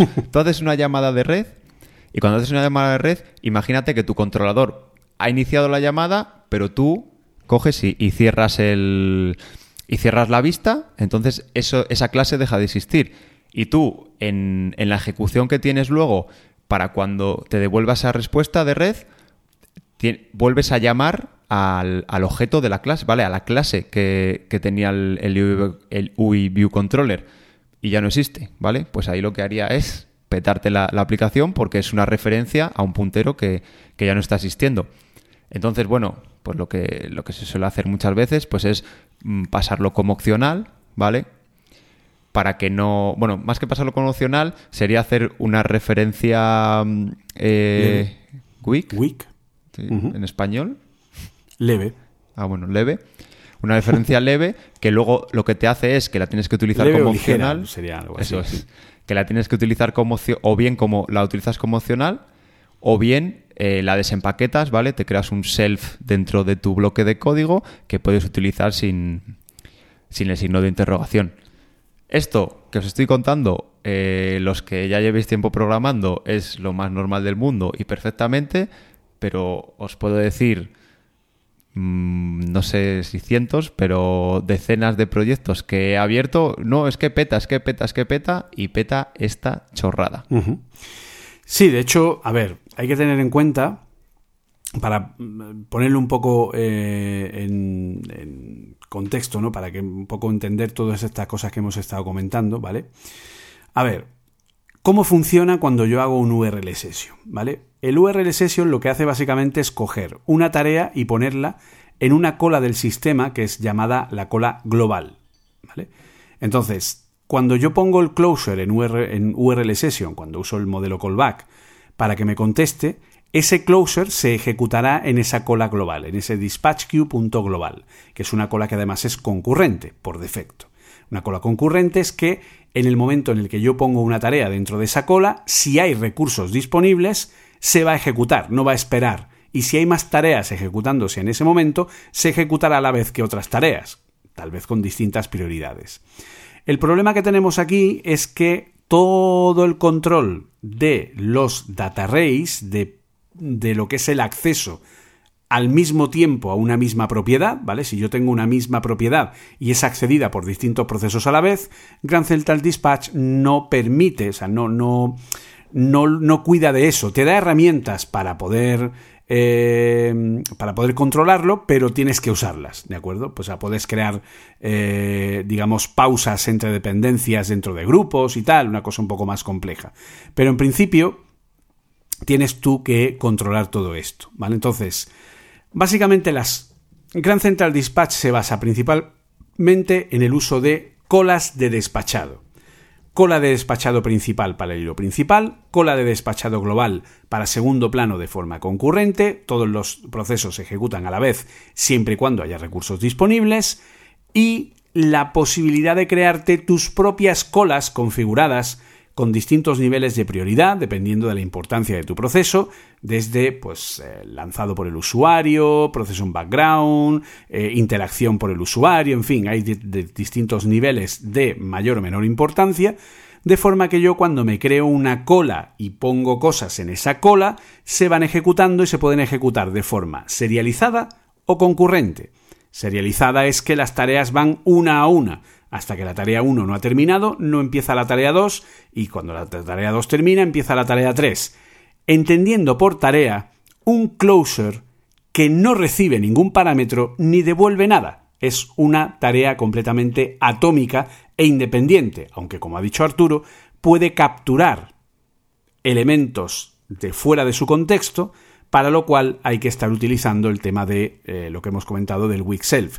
Si no ponemos nada, nos puede pasar o que se cuelgue o que tengamos un leak de memoria, es decir, que la clase que hayamos creado no se libere nunca y esté ocupando memoria y si esa clase ocupa mucho, cada vez que entramos y salimos, va cogiendo cada vez más memoria y va guardando eso sin liberarlo, y puede llegar un momento en el que nos quedemos sin memoria o que la aplicación se vea ralentizada porque está teniendo un montón de memoria que nunca puede ser liberada porque tenemos ahí un leak, ¿vale? Por lo tanto, tenemos que tener en cuenta ese tipo de funcionamiento. Pero en resumen, este Gran Central Dispatch funciona así, es decir, funciona en base a colas, donde yo establezco distintas prioridades y donde puedo pues eh, elegir si quiero ejecución síncrona o asíncrona, ejecución a través de pausas o no pausas y luego pues la generación de grupos donde puedo agrupar distintas tareas y conseguir por ejemplo que me informe cuando un número de tareas han terminado o que eh, ejecute algo cuando todas esas tareas han acabado, etcétera, etcétera. Entonces es una forma que trabaja muchísimo con el patrón callback, ¿vale? Es su forma de trabajar. No está nada mal, es un poco artesanal, eh, es la forma clásica que ha tenido Swift para hacer la asincronía, de hecho, la sincronía y la concurrencia, de hecho es la librería nativa eh, multiplataforma de Swift para concurrencia, y bueno, pues eh, es una opción interesante, ¿vale? como otra cualquiera. Sí, bueno, ya eh, digamos que es la, primera que, aprende todo, todo desarrollador de, Swift cuando quiere, pues eso, empezar a hacer procesos asíncronos. Y pues también vamos a hablar de un 90 y pico por ciento de las veces para llamadas de red o para mm, frameworks ya del sistema. CloudKit también, por ejemplo, lo, lo utiliza cuando tiene que hacer alguna carga. Eh, con, bueno, iba a decir Cordata, sí, hay veces que tienes que volver al hilo principal también para trabajar con, con Cordata. Mm, muy pocas veces, no sé Julio, tú si te has encontrado con más, pero poquitas veces yo he tenido que hacer eh, cosas avanzadas o cálculos eh, dentro de mis programas utilizando, o sea, siendo yo el que, el que genera otra cola de ejecución en, segundo plano, pero eh, sí que está muy bien saberlo porque hay veces que precisamente cosas que en principio eh, pudieran parecer no ser pesadas, si lo haces de esta manera, es decir, con asincronía y luego recogiendo, bueno, ejecutando cosas cuando ya tienes la respuesta, otra vez en el hilo principal, sí que se nota muchas veces que las aplicaciones no tienen esos saltos. Y seguramente que si os ponéis a hacer memoria, alguna aplicación que, uséis día a día eh, en iOS, tiene algún sitio en el que da algún salto y seguramente podría, podría evitarse de esta manera. Exacto. Así que bueno, esta es una de las opciones que tenemos de, utilizar, que bueno, pues eh, no tiene... Eh, no, no es especialmente compleja, pero sí es cierto que a lo mejor es un poco eh, es poco moderna, ¿no? En la forma en la que funciona, etcétera, etcétera. Pero bueno, no obstante, es súper moderna comparada con la segunda librería que tenemos aquí apuntada, que no es otra que la maravillosa, única e inigualable NS Operations. Es decir, si Grand Central Dispatch es la librería de asincronía y concurrencia nativa de Swift, NS Operations es la de Objective-C y además es un componente nativo de Coco y Coco Touch. Por lo tanto, mientras Grand Central Dispatch es código abierto, NS Operations es una API cerrada y propietaria. ¿Vale? ¿Qué ventajas tiene? Bueno, pues eh, es una forma distinta de hacer lo mismo. ¿vale? De hecho, se nota bastante que Grand Central Dispatch estuvo en parte, llamémoslo, inspirada, ¿no? por decirlo de alguna forma, eh, pero también funciona, en este caso, en vez de hablar de bloques de tareas, ¿vale? Que es un poco el concepto que tiene eh, GCD, en NS Operations hablamos de operations, de operaciones. Y esas operaciones son igualmente bloques, bloques de código. Bloques de código, que en este caso pues, son también closures, también closures atómicos, closures que no reciben ningún parámetro y no devuelven nada, y eh, que bueno, que atomizan estas operaciones y que permiten trabajar directamente con este tipo de funciones, etc. Aquí es cierto que hay unas cuantas herramientas más que son bastante interesantes. Por ejemplo, yo una de las que más he usado son las dependencias entre operaciones. Tú puedes crear un grupo de operaciones concurrentes que se lancen y puedes hacer que todas esas tareas o una tarea con respecto a otra tenga una dependencia de forma que le dé ese resultado de una tarea concurrente a una segunda tarea concurrente a través de esas dependencias y permite la verdad que un flujo bastante interesante. es decir, desde mi punto de vista es algo más práctico realmente. Operations que Grand Central Dispatch, con el problema de que estamos trabajando con Objective-C, eso nunca hay que olvidarlo. Sí, al final es lo de siempre. Si yo quiero hacer algo como lo que decíamos, una llamada de red y luego actualizar mi interfaz, pues mira, déjate de leches, Grand Central Dispatch, que es meter eh, la ejecución, del, el cambio de la interfaz, como decíamos, en, un bloque y venga, tener cuidado con esto que decíamos de los memory leaks o de luego referencias nulas, pero es bastante sencillo. Pero si quiero hacer una llamada de red, cuando esa llamada de red acabe, hacer otras dos en paralelo y esperar a la llamada de esas dos para tener el resultado final. Es decir, encadenar una y luego una en serie, digamos, y luego esa está en serie con otras dos en paralelo. Pues ahí vienen los problemas. Bueno, los problemas no, sino ahí viene un poco eh, lo farragoso de, Grand Central Dispatch. Operations mm, es un poquito también complicada y más cuando sigamos avanzando hoy y, veamos las, las, librerías más modernas. Pero claro, ahí es donde vienen los problemas, porque tienes que crear grupos, esperar, qué tipo de espera hago, si, si espero a estas dos tareas, y ya es un poquito más, más farragoso. Y al final, pues como decimos, eh, el Grand Central Dispatch, incluso eh, a día de hoy, teniendo las soluciones más modernas, eh, hay veces que se sigue utilizando y que yo a veces, aunque tenga proyectos con, con librerías más modernas, eh, lo sigo utilizando porque es que a veces, eh, ya, os digo, eh, decir que un bloque de código se, ejecute en tal hilo y más tarde es súper rápido. Pero claro, todo lo que, lo que hay por detrás, que es hacerlo más complejo, pues tienes que andar con... Bueno, los que hayáis programado en C, seguro que si os acordáis, eh, aquella, no sé cómo llamarlo, aquella maldición que eran, que eran los semáforos, porque en C sí que era complicado esto de los hilos. Y si has programado en C y luego te enseñan Grand Central Dispatch en Suite, dices, Grand Central Dispatch, no necesito nada más. Con Grand Central Dispatch me, me sobra y me, y me vale para hacer todo lo que quiera. Pues eso, tienes que tener en cuenta pues un montón de cosas. Como os digo, yo a veces he tenido que utilizar semáforos y demás en, en Grand Central Dispatch y se puede pero te queda un código súper farragoso, con 80 bloques, llamadas a funciones que, no tienes muy claro el orden en el que se están ejecutando. Y sirve, porque sirve, pero, pero es complicado. Operations, como dice Julio, parece que lo ordena un poco más. Yo creo, ¿no, Julio? Es algo más ordenado porque. Sí, al final. No hay tanto bloque suelto por ahí que no sé qué hace. Claro, a ver, aquí pasamos de tener un dispatch queue a tener un eh, bueno, pues un operation queue, ¿vale? Que básicamente es un poco de aquella manera. Y luego, bueno, una de las cosas que a lo mejor pueden ser interesantes, ¿vale? Es que eh, Operation funciona como una, como una clase de, O sea, como una clase de primer nivel que hereda en ese object. Y entonces nosotros podemos crear subclases de operaciones, ¿vale? Entonces eso puede ser interesante, porque si yo me creo una subclase de eh, una operation, lo que puedo hacer es generar eh, con una serie de, eh, de overrides, ¿vale?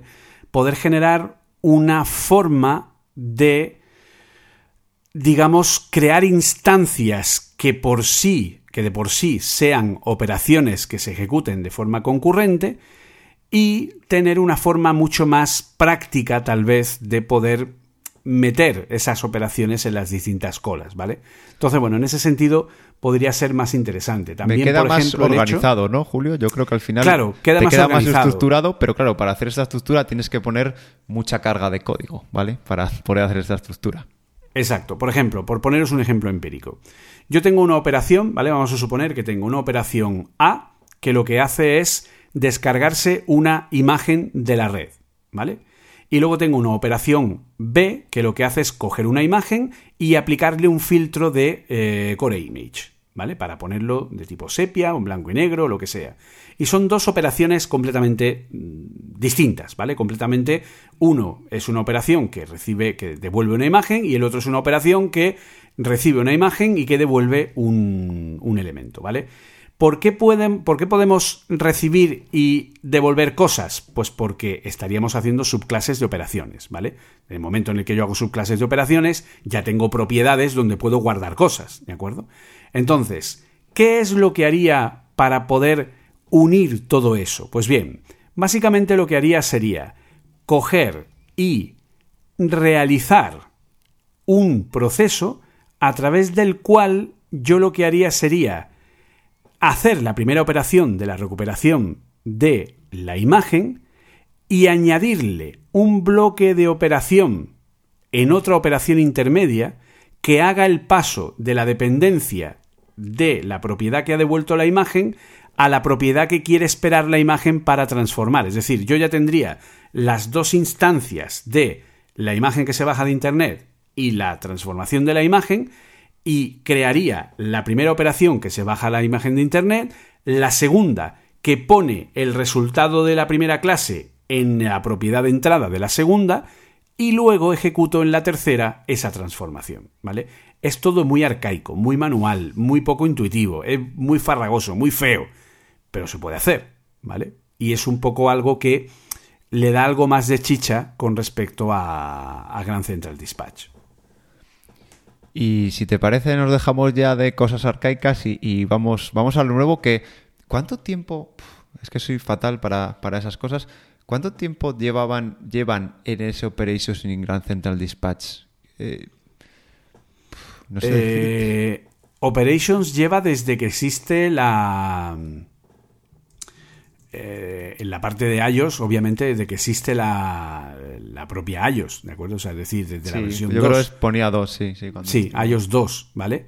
Eh, macOS te pone 10.5, ¿vale? O sea que, bueno, pues sería desde la versión 10.5 que era Snow, Snow Leopard. Siempre me cuesta decir Snow Leopard, se me traba la lengua.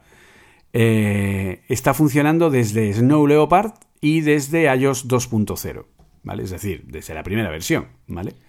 O sea, que lleva años y años y en mm, tres años vamos a ver las últimas dos librerías. Y, o sea, que han estado reinando Grand Central Dispatch y Operation durante años y durante eso, pues 13 o 14 años y de repente en tres años hemos tenido eh, dos nuevas librerías. Mira, Grand Central Dispatch empezó con iOS 8, ¿vale? Creo que fue con el lanzamiento de Swift.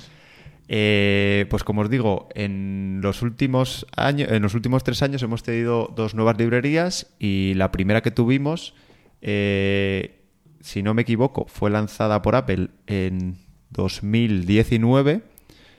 Eh, curiosamente, y bueno, no curiosamente, necesariamente, como dice Julio, para, para su UI, porque al final es la librería que, da cabida a la parte de actualización de, de las vistas de, de UI. Es la arquitectura, o sea, la librería que permite que exista el MVVM en UI es Combine. Efectivamente. Eh, así a grandes rasgos, por empezar un poco hablando de, mm, digamos, de los fundamentos, eh, lo que se basa el Combine es en tratar eh, eventos asíncronos, ¿vale? Pero como un string de datos. Exacto. De hecho, es muy importante que tengamos en cuenta que Grand Central Dispatch es una librería de concurrencia, que NS Operations es una librería de concurrencia, no es una librería de asincronía. La sincronía, como ya hemos dicho, es algo que va relacionada con. Yo no puedo tener procesos asíncronos si no uso concurrencia. Por lo tanto, Grand Central Dispatch y Operations son librerías de concurrencia. Combine no. Combine es una librería asíncrona declarativa, pero no es una librería de concurrencia. Efectivamente. ¿En qué tenemos en Combine? Eh, digamos que los tres pilares o vamos, los tres elementos principales son el publisher, una subscription y un subscriber, ¿vale? ¿Qué es un publisher? Publisher es, eh, bueno, todo se basa en protocolos, es el, alguien que se declara, o sea, alguien que, perdón, ah, ah, a ver, está bloqueado. me lío. Sí, sí, sí. Bueno, un publisher lo que hace es generar datos, ¿vale? Que puede ser, hemos hablado de string y yo creo que es una de las claves de, de, Combine, que no solo sirve para crear de repente, o sea, para crear un dato, ¿vale? O un proceso asíncrono, sino que es capaz de crear durante el tiempo varios eventos, ¿vale? Un publisher lo que crea es uno o más eventos en el tiempo, crea los eventos se les, conoce como las suscripciones, ¿vale? Crea una suscripción y un subscriber, un suscriptor, se suscribe a ese o a esos eventos. ¿Qué es lo bueno que tiene o la ventaja que tiene? Además de poder, eh, digamos, mandar varios eventos por el mismo canal, es que tú, ese string de datos, puedes aplicarle un montón de funciones para mapearlos, filtrarlos, convertirlos, combinarlos.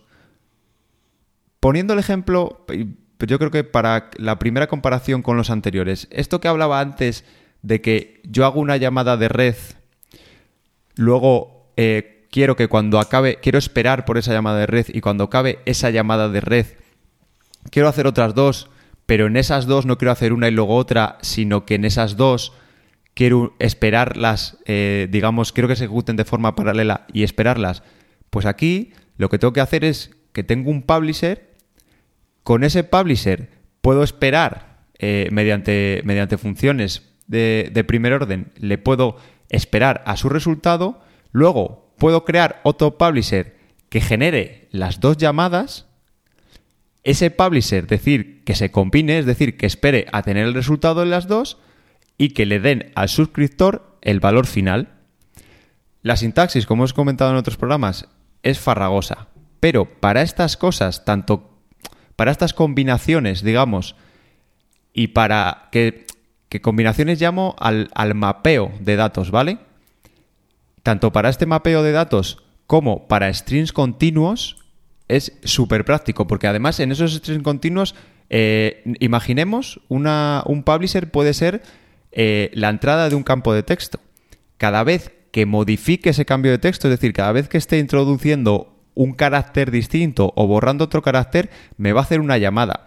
Yo esa llamada ya no solo puedo mapearla, imaginemos que ese, de ese publisher cojo y hago una llamada de red a mi servidor, a una función que tengo de search, para que me haga una búsqueda, sino que eh, puedo tratar antes esa cadena de texto que me viene como entrada, eh, la puedo tratar. Puedo decir que hacer un debounce que se llama, que es decir, que espere mínimo 0,6 eh, segundos entre introducción de caracteres para no estar machacando mi servicio web buscando todo el rato.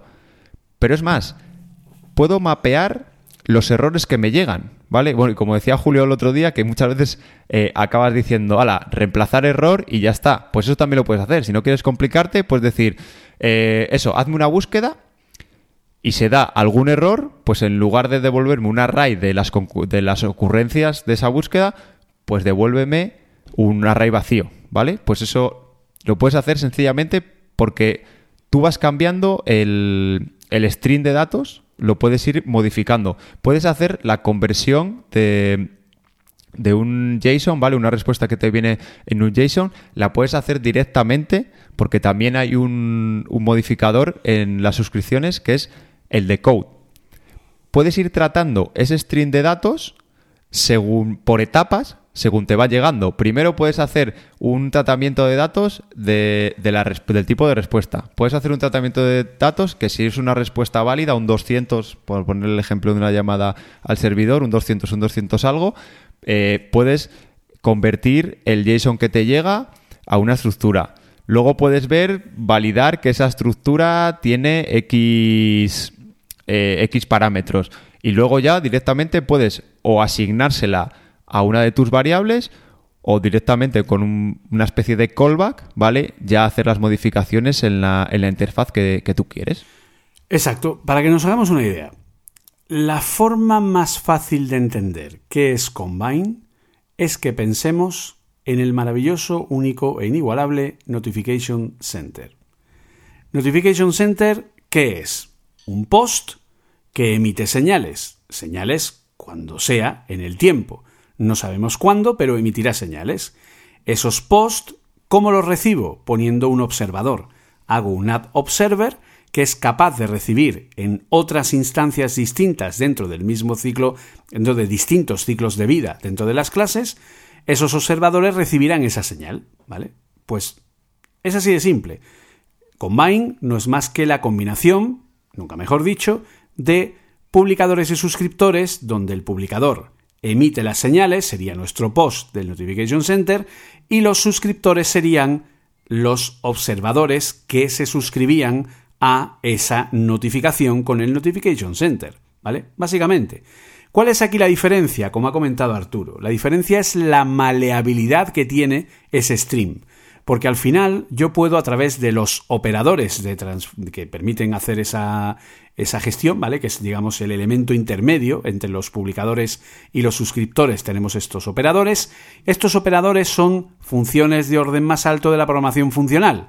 Map, filter, reduce, etcétera, y luego otros muchos que Apple ha metido para determinadas tareas, como eh, por ejemplo, controles de timeout, controles de debounce para que tarde un tiempo determinado, controles de eh, eliminar repetidos por si hay una eh, por si hay una emisión que es igual que la anterior, las rechaza hasta que hay una emisión diferente.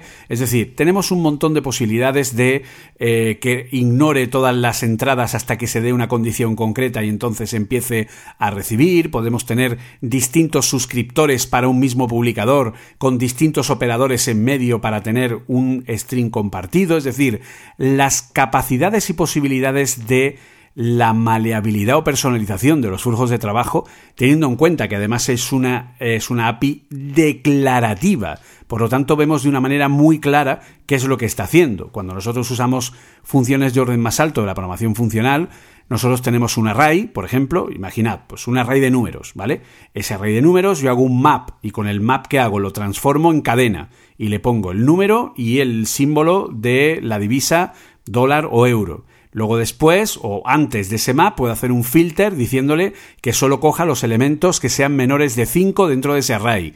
Luego debajo del map puedo hacer un reduce que haga que todos esos elementos, que son n elementos, se reduzcan a un único resultado a través de un algoritmo de acumulación desde un valor tal. Entonces, eso que yo puedo hacer con programación funcional y que se ve de una manera muy clara en nuestro código y que muchos de nosotros usamos, pues se puede hacer exactamente igual pero con llamadas asíncronas. De forma que tú ya tienes preprogramado qué es lo que quieres que haga cuando vaya recibiendo esas señales e incluso, como ha comentado Arturo, transformar esas señales en otras señales distintas. A través de un flat map, tú puedes recoger el resultado que ha venido del suscriptor y transformarlo en un nuevo publicador, de forma que puedes incluso por ejemplo, en el uso de red, descargar cosas a distintos niveles. Yo tengo un JSON que descargo de la red, en ese JSON viene una URL de una imagen, pues yo cuando recibo el JSON voy a buscar la imagen en un siguiente paso en una única operación. ¿Qué es el suscriptor? El suscriptor es básicamente dos closers, uno o dos, dependiendo del caso. Un closer de qué voy a hacer con el valor recibido y otro de qué voy a hacer cuando se complete la operación donde pueden pasar dos cosas, o que falle o que finalice, ¿vale? Depende del caso. Así que se ve muy claramente cómo funciona y la verdad pues que es bastante práctico y eh, además es la base de funcionamiento de Swift UI. Como ha dicho antes Arturo, yo puedo suscribirme a los eventos de cambio de tecleo en un campo de texto. ¿Por qué? Porque así es como funciona SwiftUI. Porque SwiftUI, cuando hace un campo de texto, envía señales a la interfaz para que ésta se refresque cada vez que yo pulso una tecla y mete dentro de una arroba binding el contenido que yo voy pulsando en ese campo de texto. ¿Cómo hace Combine para, o sea, cómo hace SwiftUI para refrescarse cuando hay un cambio en un view model a través de una propiedad published? Pues porque la propiedad publish lleva dentro un publicador que lo que hace es lanzar una señal que recibe la instancia del view y que cuando la recibe cambia la interfaz, porque la interfaz es el suscriptor del publicador que tiene ese view model. Por eso toda la arquitectura Model View View Model que usa SwiftUI depende y usa Combine para funcionar a todos los niveles. Vale, y diréis, muy bien Julio, muy bien Arturo, pero vosotros nos habéis dicho anteriormente que hay algo mejor ahora que Combine. Entonces, ¿qué pasa? ¿Qué es lo, malo de Combine? Pues bien, eh, lo malo de Combine es, mm, yo diría que su sintaxis, lo primero, ¿vale? Que resulta bastante farragosa. Yo, por ejemplo, suelo hacerme siempre eh, una estructura para controlar las llamadas, con protocolos y tal, muy, muy chulo, me suelo hacer en la mayoría de los proyectos con reintentos, que según el error que llega, eh, a lo mejor se tiene que volver a autenticar, entonces tiene que meter una llamada por en medio. Bueno, pues eh, con Combine, en los proyectos que las tengo hechas con Combine, es bastante largo, ¿vale? Son bastantes líneas de código y luego es súper difícil de seguir, incluso para mí que lo, que lo he hecho. O sea, yo eso se lo doy a alguien que no lo haya visto y a lo mejor le da, le da un patatús. ¿Funciona? Funciona perfectamente. ¿Está controlado? ¿Es algo que yo sé que es robusto? Sí. Pero, es, muy, sí, pero es un poco. Sí, a ver, es. Eh, es una API que es difícil, ¿vale? Es una API que es difícil de ver sobre todo de entender, ¿vale?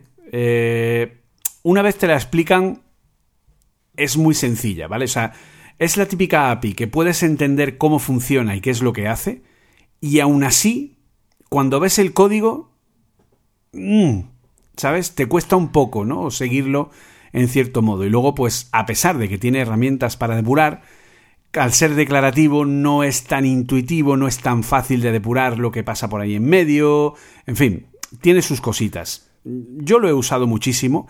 Claro, ¿cuál es el gran problema de Combine? El gran problema de Combine es que la mayoría de la... Bueno, la mayoría, el 99% de las veces lo usamos para red, ¿vale? Y usar Combine para red es usar la librería medias, porque al final el uso de la red con urlsession.share.datataskpublisher es hacer un publisher de un solo uso. ¿Vale? Porque como hemos dicho, el publisher emite señales en el tiempo. Sin embargo, justo el uso de red es un publisher de una sola de una sola publicación. De forma que en el momento en el que publica el resultado, el publisher muere y ya no puede recibir más señales. De forma que no te sirve, como muchos alumnos me han dicho muchas veces, entonces no puedo poner una llamada y llamarla cada vez que yo quiero para que repita la misma eh, operación de red. No, no se puede, ¿vale? No se puede directamente con la propia librería, porque está pensada para ser un... O sea, básicamente no es un publisher, es un futuro, porque al final un publisher es un array de futuros, mientras que un futuro es una única operación que cuando acaba, acabó y punto, ya no emite más señales, ¿vale? Es como un notification center que solo enviara una vez el post y ya está. ¿vale? Y inmediatamente matar a el observer y punto, ¿vale? Pues es eso. Entonces, claro, eh, ese es el problema, ¿no? Que al final nosotros también pecamos de no usarlo para más cosas y que efectivamente pues genera mucho código y si no estás acostumbrado al tema declarativo y son un montón de operadores y eh, cuando llegas a ser un experto puedes sacar oro platino de ahí pero no es fácil, cuesta, ¿vale? Hay que trabajar mucho. Además, otras, otro, a, colación de lo que has dicho, de que no puedo, yo hago la llamada de red y me tengo que volver a recrear el publisher para hacer otra llamada de red, tengo que guardar la referencia, ¿vale? Todo publisher tiene que guardar su referencia y bueno, bien, si tienes un observable object que vas a tener durante el tiempo o durante el tiempo que dure tu vista, pero mm, a mí me pasó, por ejemplo, tuve, tendría que mandar eventos, unos eventos que se mandaban al servidor, unos eventos que yo los lanzo en cualquier momento y me da igual, no quiero, no quiero esperar, ¿vale?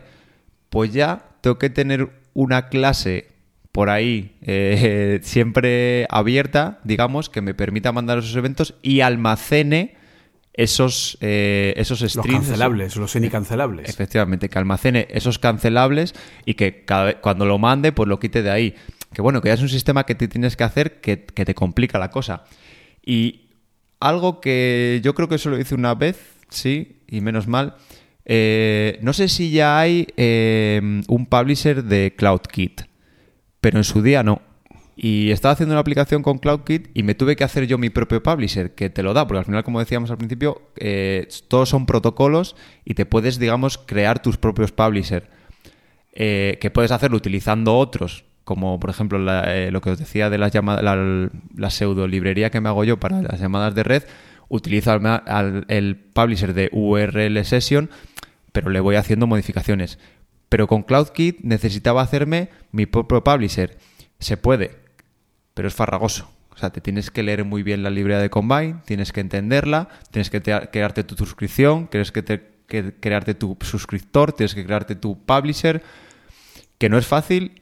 Y no es fácil en el punto de que yo lo hice en su día, me funcionó, pero aparte de que tengo más recuerdos, porque me costó un montón hacerlo, eh, si tengo que volver a crearlo, intentaría no hacerlo. O sea, intentaría buscarme las vueltas por, otros, por otro lado para no hacerlo. Y eso para mí es como el check de que una herramienta es demasiado complicada para usarlo de esta forma.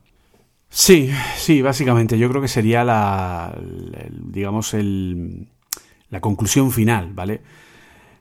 ¿Combine es buena? Sí, a mí me gusta mucho. Se le pueden sacar muchas posibilidades, pero tienes que dominarla y es compleja es compleja. Entonces, al final, bueno, pues el problema es que Combine sigue dando eh, solución para algo muy concreto, que es el ciclo de vida de SwiftUI, sobre eso puedes hacer cosas interesantes, puedes hacer, puedes suscribirte al publisher que tienen los timers, por ejemplo, al publisher que tiene el propio Notification Center, que también tiene un publisher.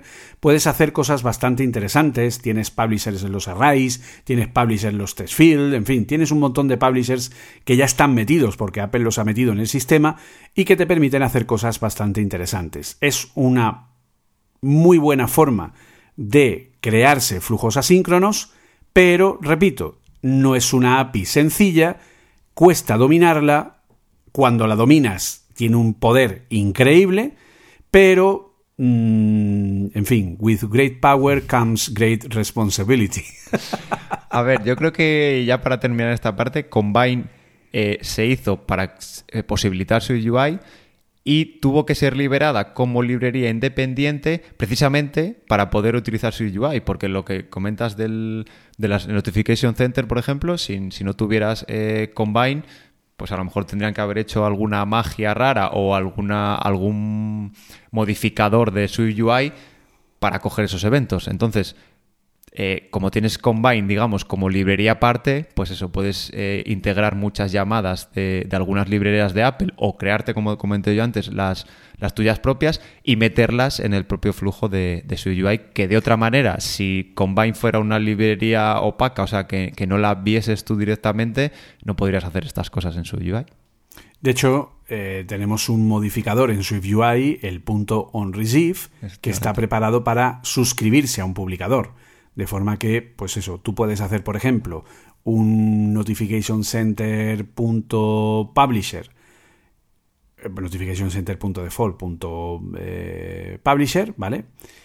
Y ese publisher lo que va a hacer es que tú te suscribas a él en el onReceive de tu vista y cada vez que publique un post desde otro sitio, tu vista va a verse alterada porque vas a cambiar algo y va a reaccionar a esa recepción, por ejemplo. Entonces, bueno, pues es interesante. Que, por ejemplo, es pues como la nueva funcionalidad que le han puesto en iOS 15 a SwiftUI, que se llama Timeline View, que es una vista a la que le puedes incorporar una periodicidad, ¿vale? Por ejemplo, pues eh, es tan fácil como hacer un timeline view periódico que empiece en, la, en el momento actual y se, eh, digamos, eh, se anule la vista cada segundo, ¿vale? De forma que al final esa vista va a refrescar el contenido que tiene cada tiempo ese que tú le estés dando. Entonces, bueno, pues la verdad que es algo muy interesante y que pues se hace también a través de, del propio del propio Combine, ¿vale? Entonces, bueno, pues desde luego, bueno, se va mejorando. De hecho, hay una cosa bastante interesante en Combine que tiene que ver con lo que eh, vamos a hablar ahora. Y es que en Combine se ha incorporado el operador .value. ¿Y qué es el operador .value? Una propiedad async await. Pues sí, como ya nos acaba de adelantar Julio, eh, el último, el, último y más importante, iba a decir pero no menos importante, no, al revés, y más importante, porque yo creo que que es el futuro de, Swift, algo que lleva mucha gente esperando. Eh, no es nuevo porque mogollón de lenguajes, yo que sé, JavaScript, C, Cesar, por ejemplo, tenían este concepto de, async, await. Y yo creo que la definición más sencilla es que async await nos permite ejecutar eh, código asíncrono como si fuera síncrono. ¿No? Por, resumir mucho. Y además de una manera muy sencilla, dos pasos. Tú eh, creas funciones con la palabra reservada async y las llamas eh, utilizando await y sabes que es una función que se va a ejecutar de una manera síncrona y con el await es la manera que tienes tú digamos, de esperarle. Es decir, de que en el código, si tú lo ves línea a línea, con await se esté ejecutando de manera, de manera síncrona. Por ejemplo, para que nos hagamos una idea, todos hemos usado, y si no lo hemos hecho mal, pero vamos, todos hemos usado, funciones de tipo throws, funciones que lanzan errores. Para nosotros crear una función que lanza error, lo único que tenemos que hacer es poner antes de la devolución, antes del menor mayor que, ponemos la palabra clave throws. Toda función que es de tipo throws, cuando es llamada, ¿qué hay que poner antes? Try. Toda función de tipo throws se llama con un try. Pues esto es igual. Toda función marcada con la palabra clave async tendrá que ser llamada, cuando se llame a esa función, con la palabra clave await para indicar que estás haciendo una espera. De hecho, la concatenación de rethrows que tiene la opción de throws funciona igual en async await. Es decir, cuando yo tengo una función que es de tipo throws y la llamo desde un lugar donde hago un try. Pero ese try se hace desde otra función que también es de tipo throws, por lo que luego llamo desde otra función que es la que tiene el do try catch, que es el que va a capturar ese error y gestionarlo.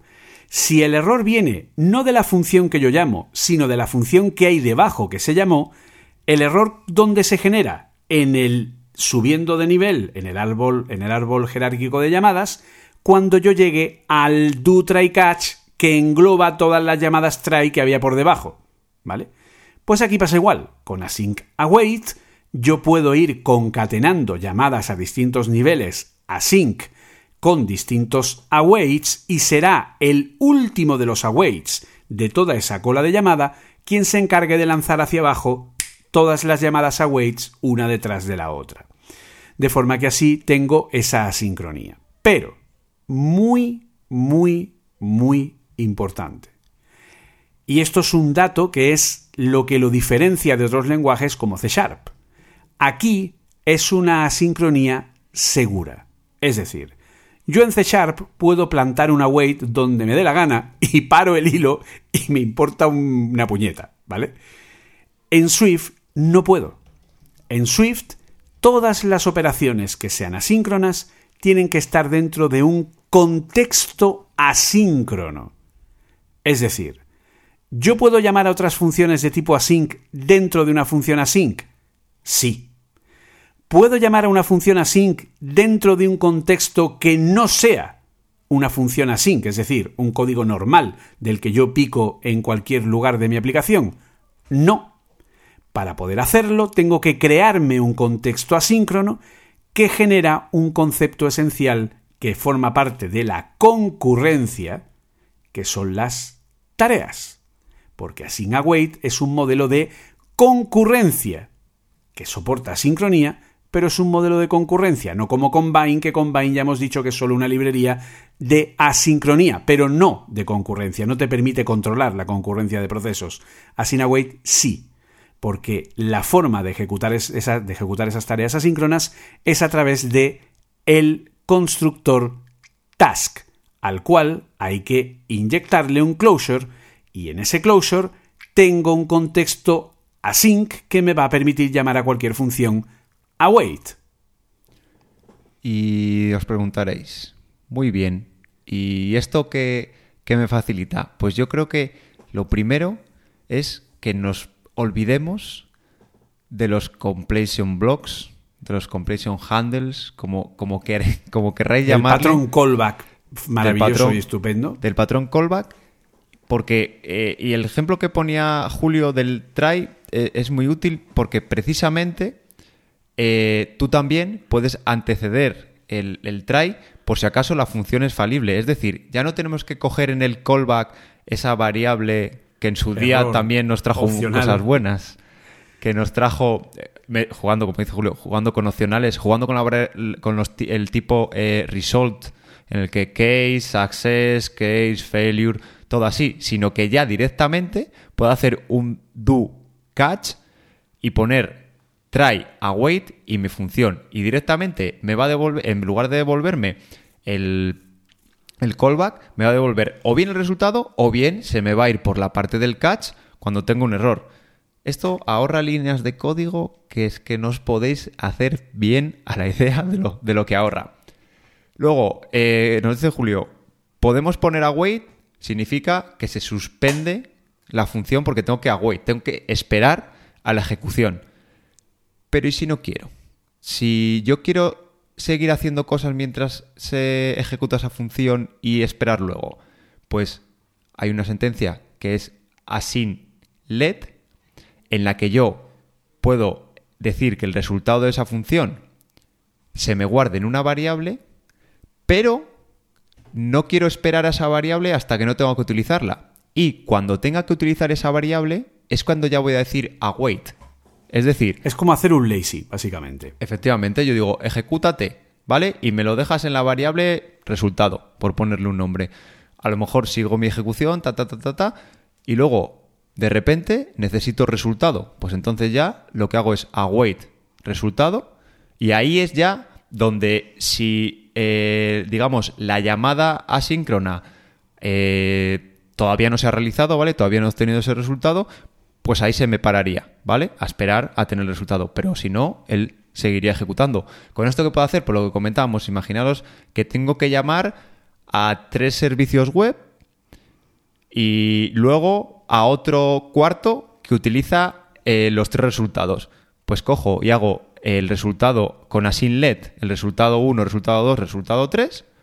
Y luego, cuando tenga que hacer la llamada cuarta, es cuando hago await de esos resultados que necesito para componer mi cuarta llamada. Y ahí es donde espero. Es decir, se ejecutan de forma paralela paralela tampoco, se van ejecutando sin, digamos, sin esperar por nadie y sin interrumpir la ejecución esas funciones y luego ya cuando tengo que parar, o sea, cuando necesito ese valor, hago el await y ya espero el resultado.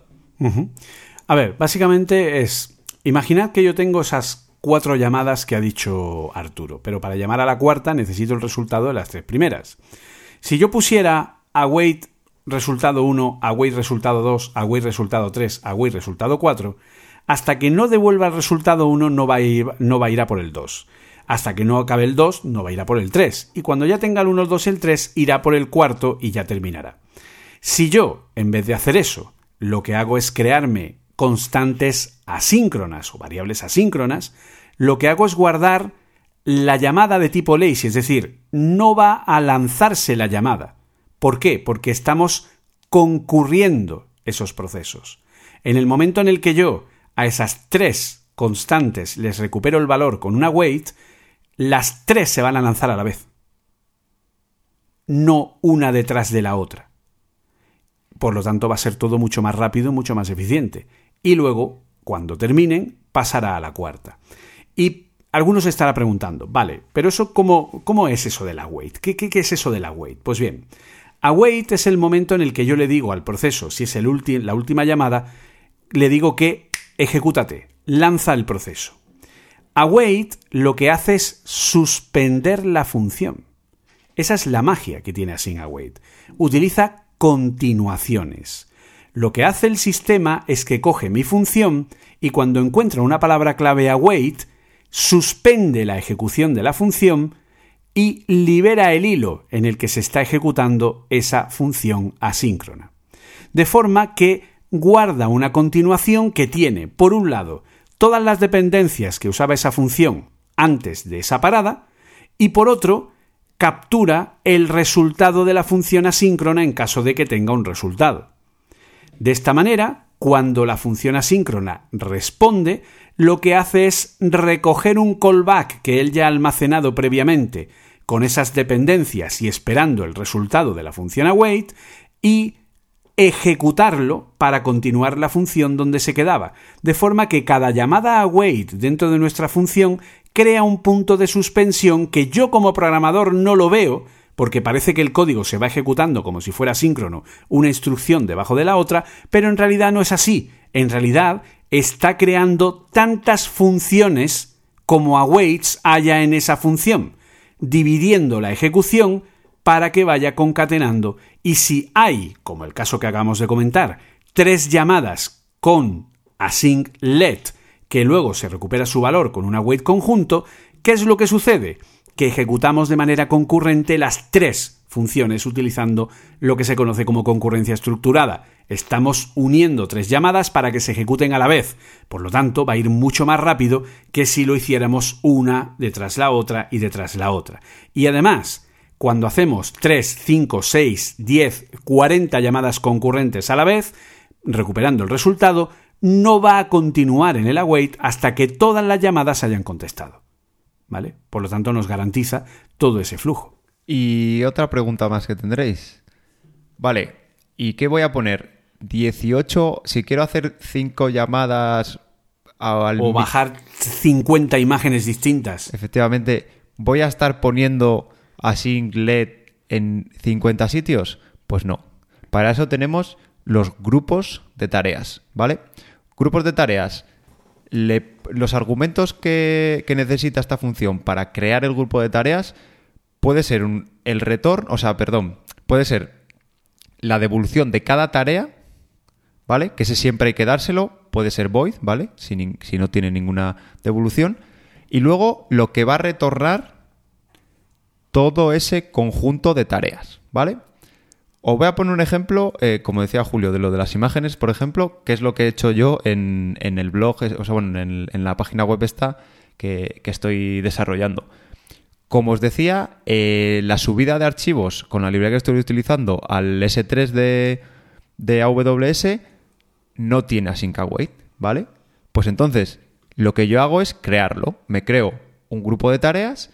Yo digo que les voy a que voy a subir un... O sea, perdón, que cada tarea va a retornar, pues no sé, la, respuesta de ese, de ese, servicio web. Imaginemos el, código, un entero. Y luego el, el, grupo de tareas va a devolver el array de esos enteros, ¿vale? Entonces, yo cojo y voy creando, voy añadiendo cada una de esas tareas, cada una de esas llamadas, pues con un for. Yo tengo mi listado de imágenes, pues que quiero subir y con un for le voy, voy creando, em, voy añadiendo, perdón, no creando, añadiendo esas tareas al grupo y luego debajo le digo con un for también que espere por los resultados de cada una de esas tareas que almaceno en un array y le devuelvo el resultado completo. De esta manera en lugar de tener que ir una por una, con un bucle for, soy capaz de hacer esto. No tienen por qué retornar nada, ¿vale? Hay otra opción que en lugar tú le añades las tareas y luego, porque como dice Julio, que eso es una clave de, cómo funciona Sync Await, es en el await, en el momento en el que empiezan a pasar cosas, ¿vale? En el momento del await es donde el, digamos que empieza a, a funcionar la magia. Con lo cual, en el caso anterior, yo estaba haciendo una wait de cada una de las tareas, de la ejecución del resultado de cada una de esas tareas, ¿vale? Pero también le puedo decir, en el caso de que las tareas no, retornen nada, también le puedo decir eh, a wait for. Espera que lo tengo aquí. Wait for all, ¿vale? Porque si no ejecuto, y cosa que me pasó a mí las primeras veces que cacharré con esto, si no ejecuto la wait, eh, no pasa nada, ¿vale? Yo defino, la, defino el grupo de tareas, añado las tareas, pero hasta que no tengo una wait, esas tareas eh, no se ponen en marcha, ¿vale? Y al final ahí lo que tenemos es, pues eso, un bucle. Porque esta es una de las cosas más interesantes, porque esas tareas lo que hacen es generar secuencias asíncronas. Secuencias asíncronas que enumeramos con un forin, con un forin await de forma que, bueno, en este caso sería un for try await eh, in, ¿no? Creo que es la, forma correcta, ¿no? Entonces, de esa manera lo que tenemos es un bucle for in de toda la vida de Dios, pero asíncrono, de forma que cada uno de los valores de esa secuencia va a ser devuelto de manera asíncrona mientras va contestando a cada una de las ejecuciones de ese await, ¿de acuerdo? Entonces, bueno, pues es una cosa que es bastante interesante y que permite pues, un nivel de concurrencia en el que podemos concurren, concurrelizar, sería la palabra, eh, todas las tareas. Es decir, ¿quieres bajar mil imágenes? Mil imágenes. ¿Quieres bajar cien mil imágenes? Cien mil imágenes. Lo que te dé la gana. El sistema ya se encargará, a nivel concurrente, de usar los hilos que tenga disponibles en función del nivel de batería, nivel de proceso, de lo que haya, etcétera, etcétera. El sistema se encarga, él por su cuenta, e irá bajando y mientras va teniendo hilos disponibles, pues irá bajando a nivel concurrente. Yo he hecho pruebas de descarga de cientos de imágenes y la diferencia de tiempo es brutal. No os podéis hacer una idea de hacerlo de forma serializada una tras otra, que es lo que tendemos a hacer, a hacerlo con un grupo de tareas donde todo se hace de manera concurrente y por lo tanto aprovecha la capacidad de ejecución de varios procesos de manera simultánea que tiene el sistema. Pero claro, aquí si me estáis hablando, os estamos hablando eh, de ejecución en otros hilos, podemos tener también el problema que mencionamos al principio, oye, yo el resultado de esto necesito que me actualice mi interfaz. Entonces, necesito que estos cambios se hagan en el hilo principal. Y aquí es donde vienen el, otra de las maravillas de, de Async que son los actores, ¿vale? Los actores son un nuevo tipo, como puede ser una estructura, como puede ser una clase, que bueno, se declaran con la palabra actor primero, y lo que nos aseguran es que la ejecución, o sea, digamos, el cambio en las, que se produce en las variables de ese tipo, de esa propiedad, o sea, en las propiedades, perdón, variables no, propiedades de ese tipo, son thread safe, es decir, seguras entre thread y no van a dar eh, ningún tipo de que se lean antes de escribir, de que se produzca una lectura errónea porque intentan dos hilos acceder a la misma, a la misma propiedad. Y algo mejor, que hay un actor especial conocido como main actor que precisamente facilita que la ejecución de cambios en la interfaz se realicen en el hilo principal. Este main actor, o sea, perdón, eh, podemos hacer una clase main actor utilizando arroba main actor en la declaración y de esta manera los cambios que hagamos sobre sus propiedades sabemos que se van a realizar en el hilo principal. Por ejemplo, un observable object, pues la declaramos como main actor y los cambios que hagas sabes que se van a hacer en el hilo principal, con lo que SwiftUI no se va a quejar ese errorcillo que nos pone en, en Xcode en morado de que se está accediendo a cambiar la interfaz desde un hilo que no es el principal. Pero no solo podemos hacer, eh, no solo podemos declarar actores por un lado, hacer que clases sean eh, actores principales, sino que también lo podemos hacer en las funciones, ¿vale? Podemos declarar una función como eh, arroba main actor para que lo que pase dentro de esa función esté obligado a hacerse en el actor principal. Lo que hacíamos con los con Grand Central Dispatch cuando hacíamos dispatchqueue.main.async. Efectivamente, lo que hacíamos con ese bloque de código, pero en una función, sin tener el problema que ya dijimos de tener que capturar las variables y tener el problema este de fugas de memoria o de que ya no exista más ya no exista más ese objeto, se haya eh, desalojado de, la memoria y tengamos problemas. De esta manera podemos eh, llamar en una función y digamos que es el propio async await el que nos genera esa protección y se asegura de ejecutarlo en el contexto del, del actor principal. No solo eso, sino que si no queremos marcar las funciones con el arroba mainActor, mainActor también es una clase, una clase con constructores estáticos, de forma que el código que metíamos antes en dispatchqueue.main.async, ahora hay que meterlo en un mainActor.run. Y listo. Efectivamente. O sea, es que yo creo que es de las cosas también que te, que te, que te explotan un, un poco la cabeza porque yo cuando descubrí a Await, cuando en la WDC nos empezaron a hablar de él, esto te lo ibas encontrando, eh, o sea, a ver si me explico bien. Eh, te iban contando lo que, como os hemos ido contando hoy, más o menos, no sé si por el mismo orden, pero pequeños pasitos. Y tú te ibas pensando, cuando te, te mostraba lo primero, vale, ¿y cómo hago este caso? Pues para este caso tenemos esto. ¿Y cómo hago este otro caso? Para este caso tenemos esto. ¿Y cómo gestiono lo de la ejecución en los hilos? Pues para este caso tenemos, tenemos esta otra solución. A ver, luego si lo piensas, eh, esto se puede hacer, ¿vale? O sea, un actor no, no, digamos que no es magia, ¿vale? Creo que se hace, Julio, si no me equivoco, el arroba main actor es con property wrappers. Pues eso, cada vez que voy a cambiar una propiedad, por detrás, eh, Swift hace comprobaciones para saber en qué hilo estoy, para ver si otro hilo no viene antes, para ver el orden en el que estoy accediendo a esas variables. No es magia, pero si tú vienes de nuevas y no, bueno, y no te quieres complicar la vida, no. Si quieres utilizarlo, no tienes que hacer toda esa comprobación previa.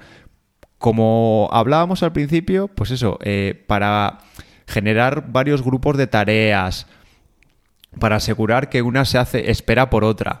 Sí, hay mecanismos, desde Grand Central Dispatch o Operations, tú te puedes crear un flujo pero es mucho más complicado que lo que os hemos comentado ahora con Async. Y cubre todos los problemas, o sea, bueno, todos los problemas, no todas las casuísticas, porque es que a día de hoy puedes migrar todo a, a Await. O sea, no hay excusa para no hacerlo, porque como os he comentado, yo eh, la librería esta de Soto, que no la había para, que no tenía soporte todavía, pues he logrado, eh, creando yo los grupos de tareas, hacer que, no teniendo soporte de Async Await, utilizarlo con Async Await. Y como decía Julio antes, puedo coger miles de millones de imágenes o puedo ejecutar miles de millones de funciones eh, complejas y asíncronas. Y bueno, pues tardará lo que tarde porque, porque daba lo que da y, tiene los, y los sistemas tienen los, los hilos que tienen pero no tiene límite en cuanto a la gestión más allá del físico que tienes de, la ejecución de tu procesador. Y esto al final, pues, ¿cómo lo hace técnicamente? Pues a ver, un actor es una clase, pero es una clase que tiene una serie de limitaciones, ¿vale? La primera, es una clase final, ¿vale? Ese modificador que deberíais estar ya poniendo en vuestra app y si no lo hacéis, no tendréis derecho a seguir escuchando este podcast. No, hombre, no, podéis, pero usadlo de verdad. De hecho, ponerlo por defecto, una buena práctica es ponerlo por defecto. Exacto. Y si necesitas eh, hacer una clase que herede de, esa clase, que te avise el, el, Xcode y ya lo quitas. ¿Vale? Y ya lo quitas, exacto. Es la mejor forma de hacerlo. Una final class al final es una clase donde a partir de esa clase se anula la herencia. De forma que básicamente lo que tenemos es una clase constante. Pues bien, el actor es una clase final, porque de hecho existe una cosa llamada el protocolo Sendable, que hemos hablado de él en algunas ocasiones, que básicamente es todo aquel elemento del lenguaje Swift que garantiza que está preparado contra un uso de estado mutable compartido. Es decir, que si yo tengo una variable en un lugar y esa variable es accedida desde distintos procesos concurrentes a la vez, me garantiza que haciéndolo con esos elementos que son sendable, no va a suceder que nunca dos procesos vayan a la vez a esa misma propiedad generando una desincronía, ¿vale?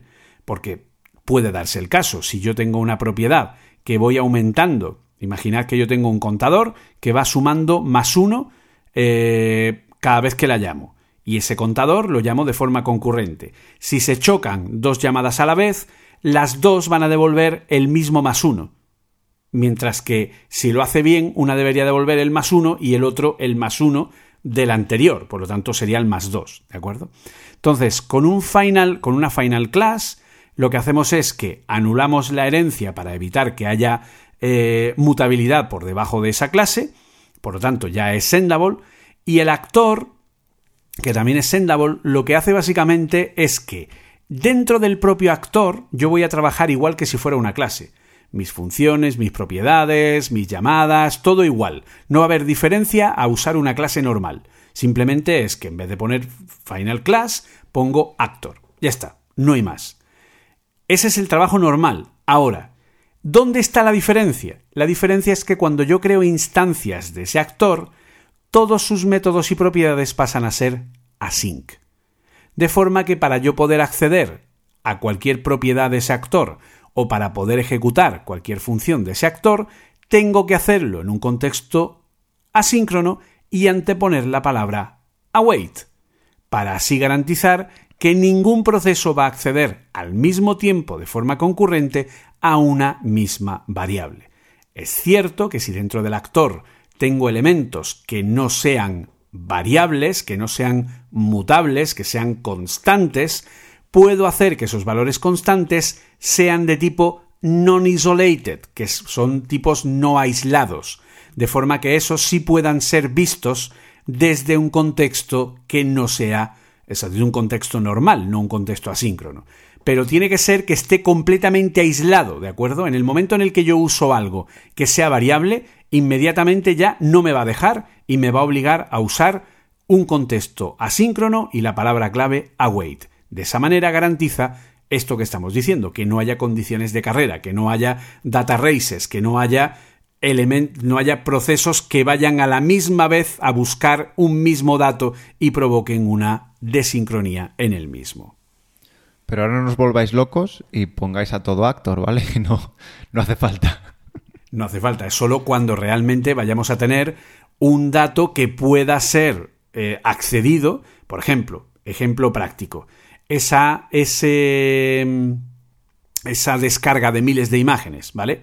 Si esa descarga de miles de imágenes concurrentes van a guardar todas esas imágenes en un mismo array, pon un actor, porque entonces así te aseguras que no van a acceder al mismo tiempo al mismo actor, o sea, a la misma propiedad, ¿de acuerdo? En ese caso sí. Si no es el caso tuyo y no vas a usar la concurrencia a ese nivel, pues puedes no usar un actor y punto. Pues yo creo, Julio, que no nos hemos dejado nada, ¿no? Por lo menos. No, en principio creo que más o menos a título, en fin, eh, a título un poco así eh, definitorio, ¿vale? Básicamente, porque bueno, en una hora y media, pues lo que da tiempo a referirse a cada uno, pequeños ejemplos, etcétera, etcétera. Es que cada uno debería, podría tener un programa si nos ponemos, pero eso, hemos intentado mm, sintetizarlo, pero no, no meternos demasiado porque, porque eso, si no estamos aquí tres días. Principalmente picaros la curiosidad. Picaros la curiosidad para que vayáis a mirar, para que lo probéis, para que si lo conozcáis, si ya lo conocéis, si ya habéis trabajado, sepáis alguna cosita más que podéis hacer y que le deis una oportunidad, sobre todo a Async Await, ¿vale? El cambio, yo lo he comentado muchísimas veces, creo que es el cambio más importante dentro del lenguaje desde que Swift existe, ¿vale? Es el cambio más paradigmático del uso del propio lenguaje y que permite que todo sea muchísimo más claro a la hora de ver cómo funciona nuestro código y a la hora de crearlo y a la hora de controlarlo, ¿de acuerdo? Y a la hora de gestionarlo, porque como bien ha dicho eh, Arturo, antes, cuando hacíamos, por ejemplo, un callback de red, teníamos que estar contando los errores, etcétera, y no podíamos propagar desde ese callback errores. Teníamos que usar, por ejemplo, un Notification Center, que desde dentro llamara a otro sitio para que lanzara un error, etcétera, etcétera. Ahora todo eso no es necesario.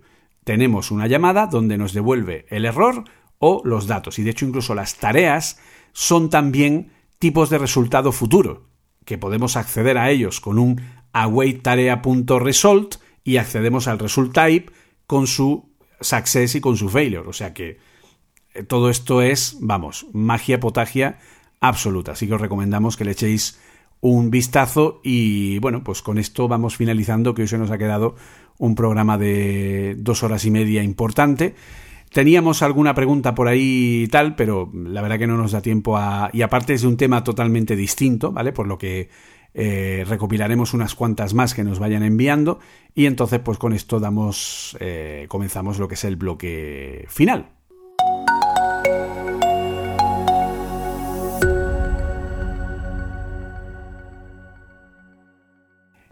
Y como suelo decir, poco más. ¿Eso es que quedan cuánto era? Eso es que quedan 20 minutos todavía, ¿no, Julio? como poco. Pues nada, eh, agradecer otra vez, que yo creo que no lo hemos eh, agradecido en, la introducción, eh, el apoyo, el, eso, las preguntas que nos mandáis y yo estamos súper contentos, las escuchas, por supuesto, que sabemos que, que estáis ahí. Por ejemplo, eh, se me ocurre que hoy, si queréis profundizar en alguna de, las librerías que hemos estado comentando, oye, pues eh, porque, bueno, a lo mejor es como monotema en algún, en algún capítulo y explicarlo bien, con ejemplos y entrar más, más en detalle puede ser, puede ser un buen tema para hablar. Y nada, pues un placer como siempre eh, charlar contigo, Julio.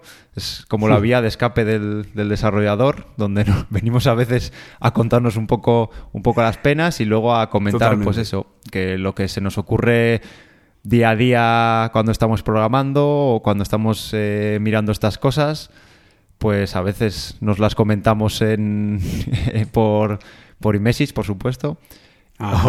sí, sí. Aquí WhatsApp no hay, eh, usamos iMessage. Efectivamente, y pues otras las, las, vamos dejando aquí.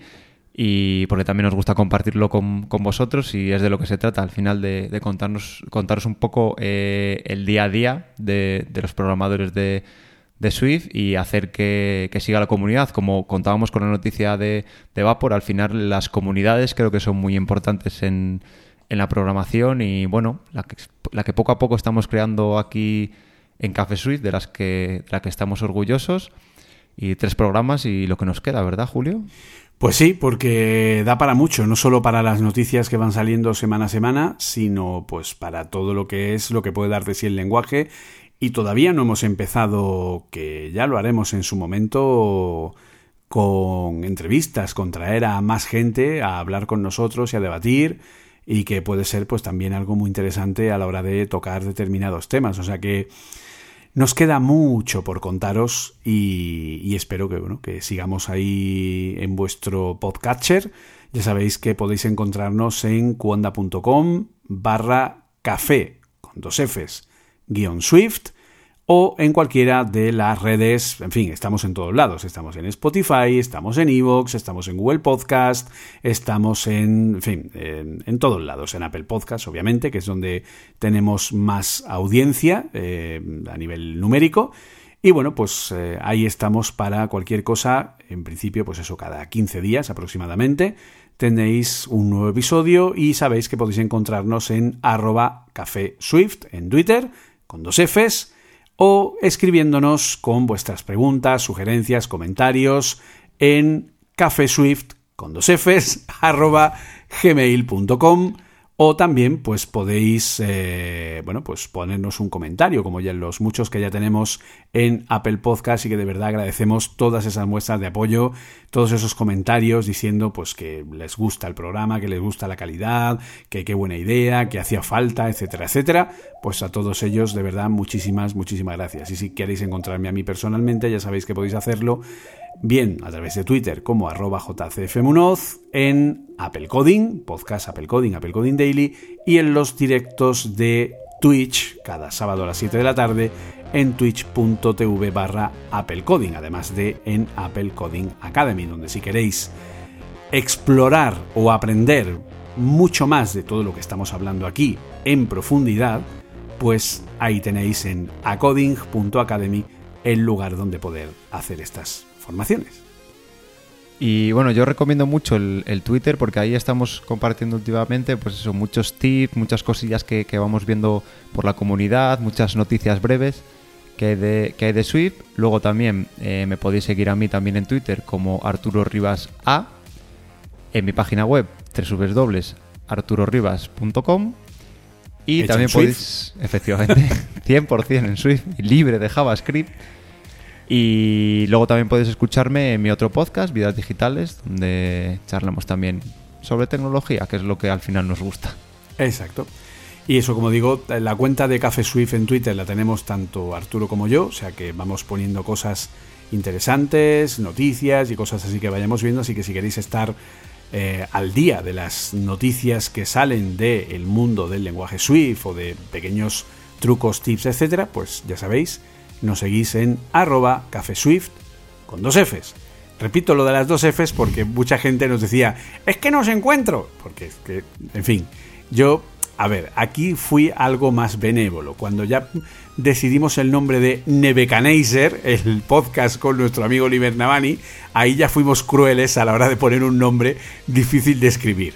Pero en este caso es simple, solo hay que acordarse que tiene dos Fs porque es en francés, que es Café Swift, porque ya sabemos que, bueno, pues es un pequeño homenaje al Café Mac, que es la cafetería que hay dentro del Apple Park. Así que poco más. Muchísimas gracias a todos por seguirnos, por estar ahí y nos oímos pronto y como dijimos la semana pasada, pues no olvidéis de jugar con el código, ¿no? Sí, exacto. Hasta la semana, hasta dentro de dos semanas. Adiós.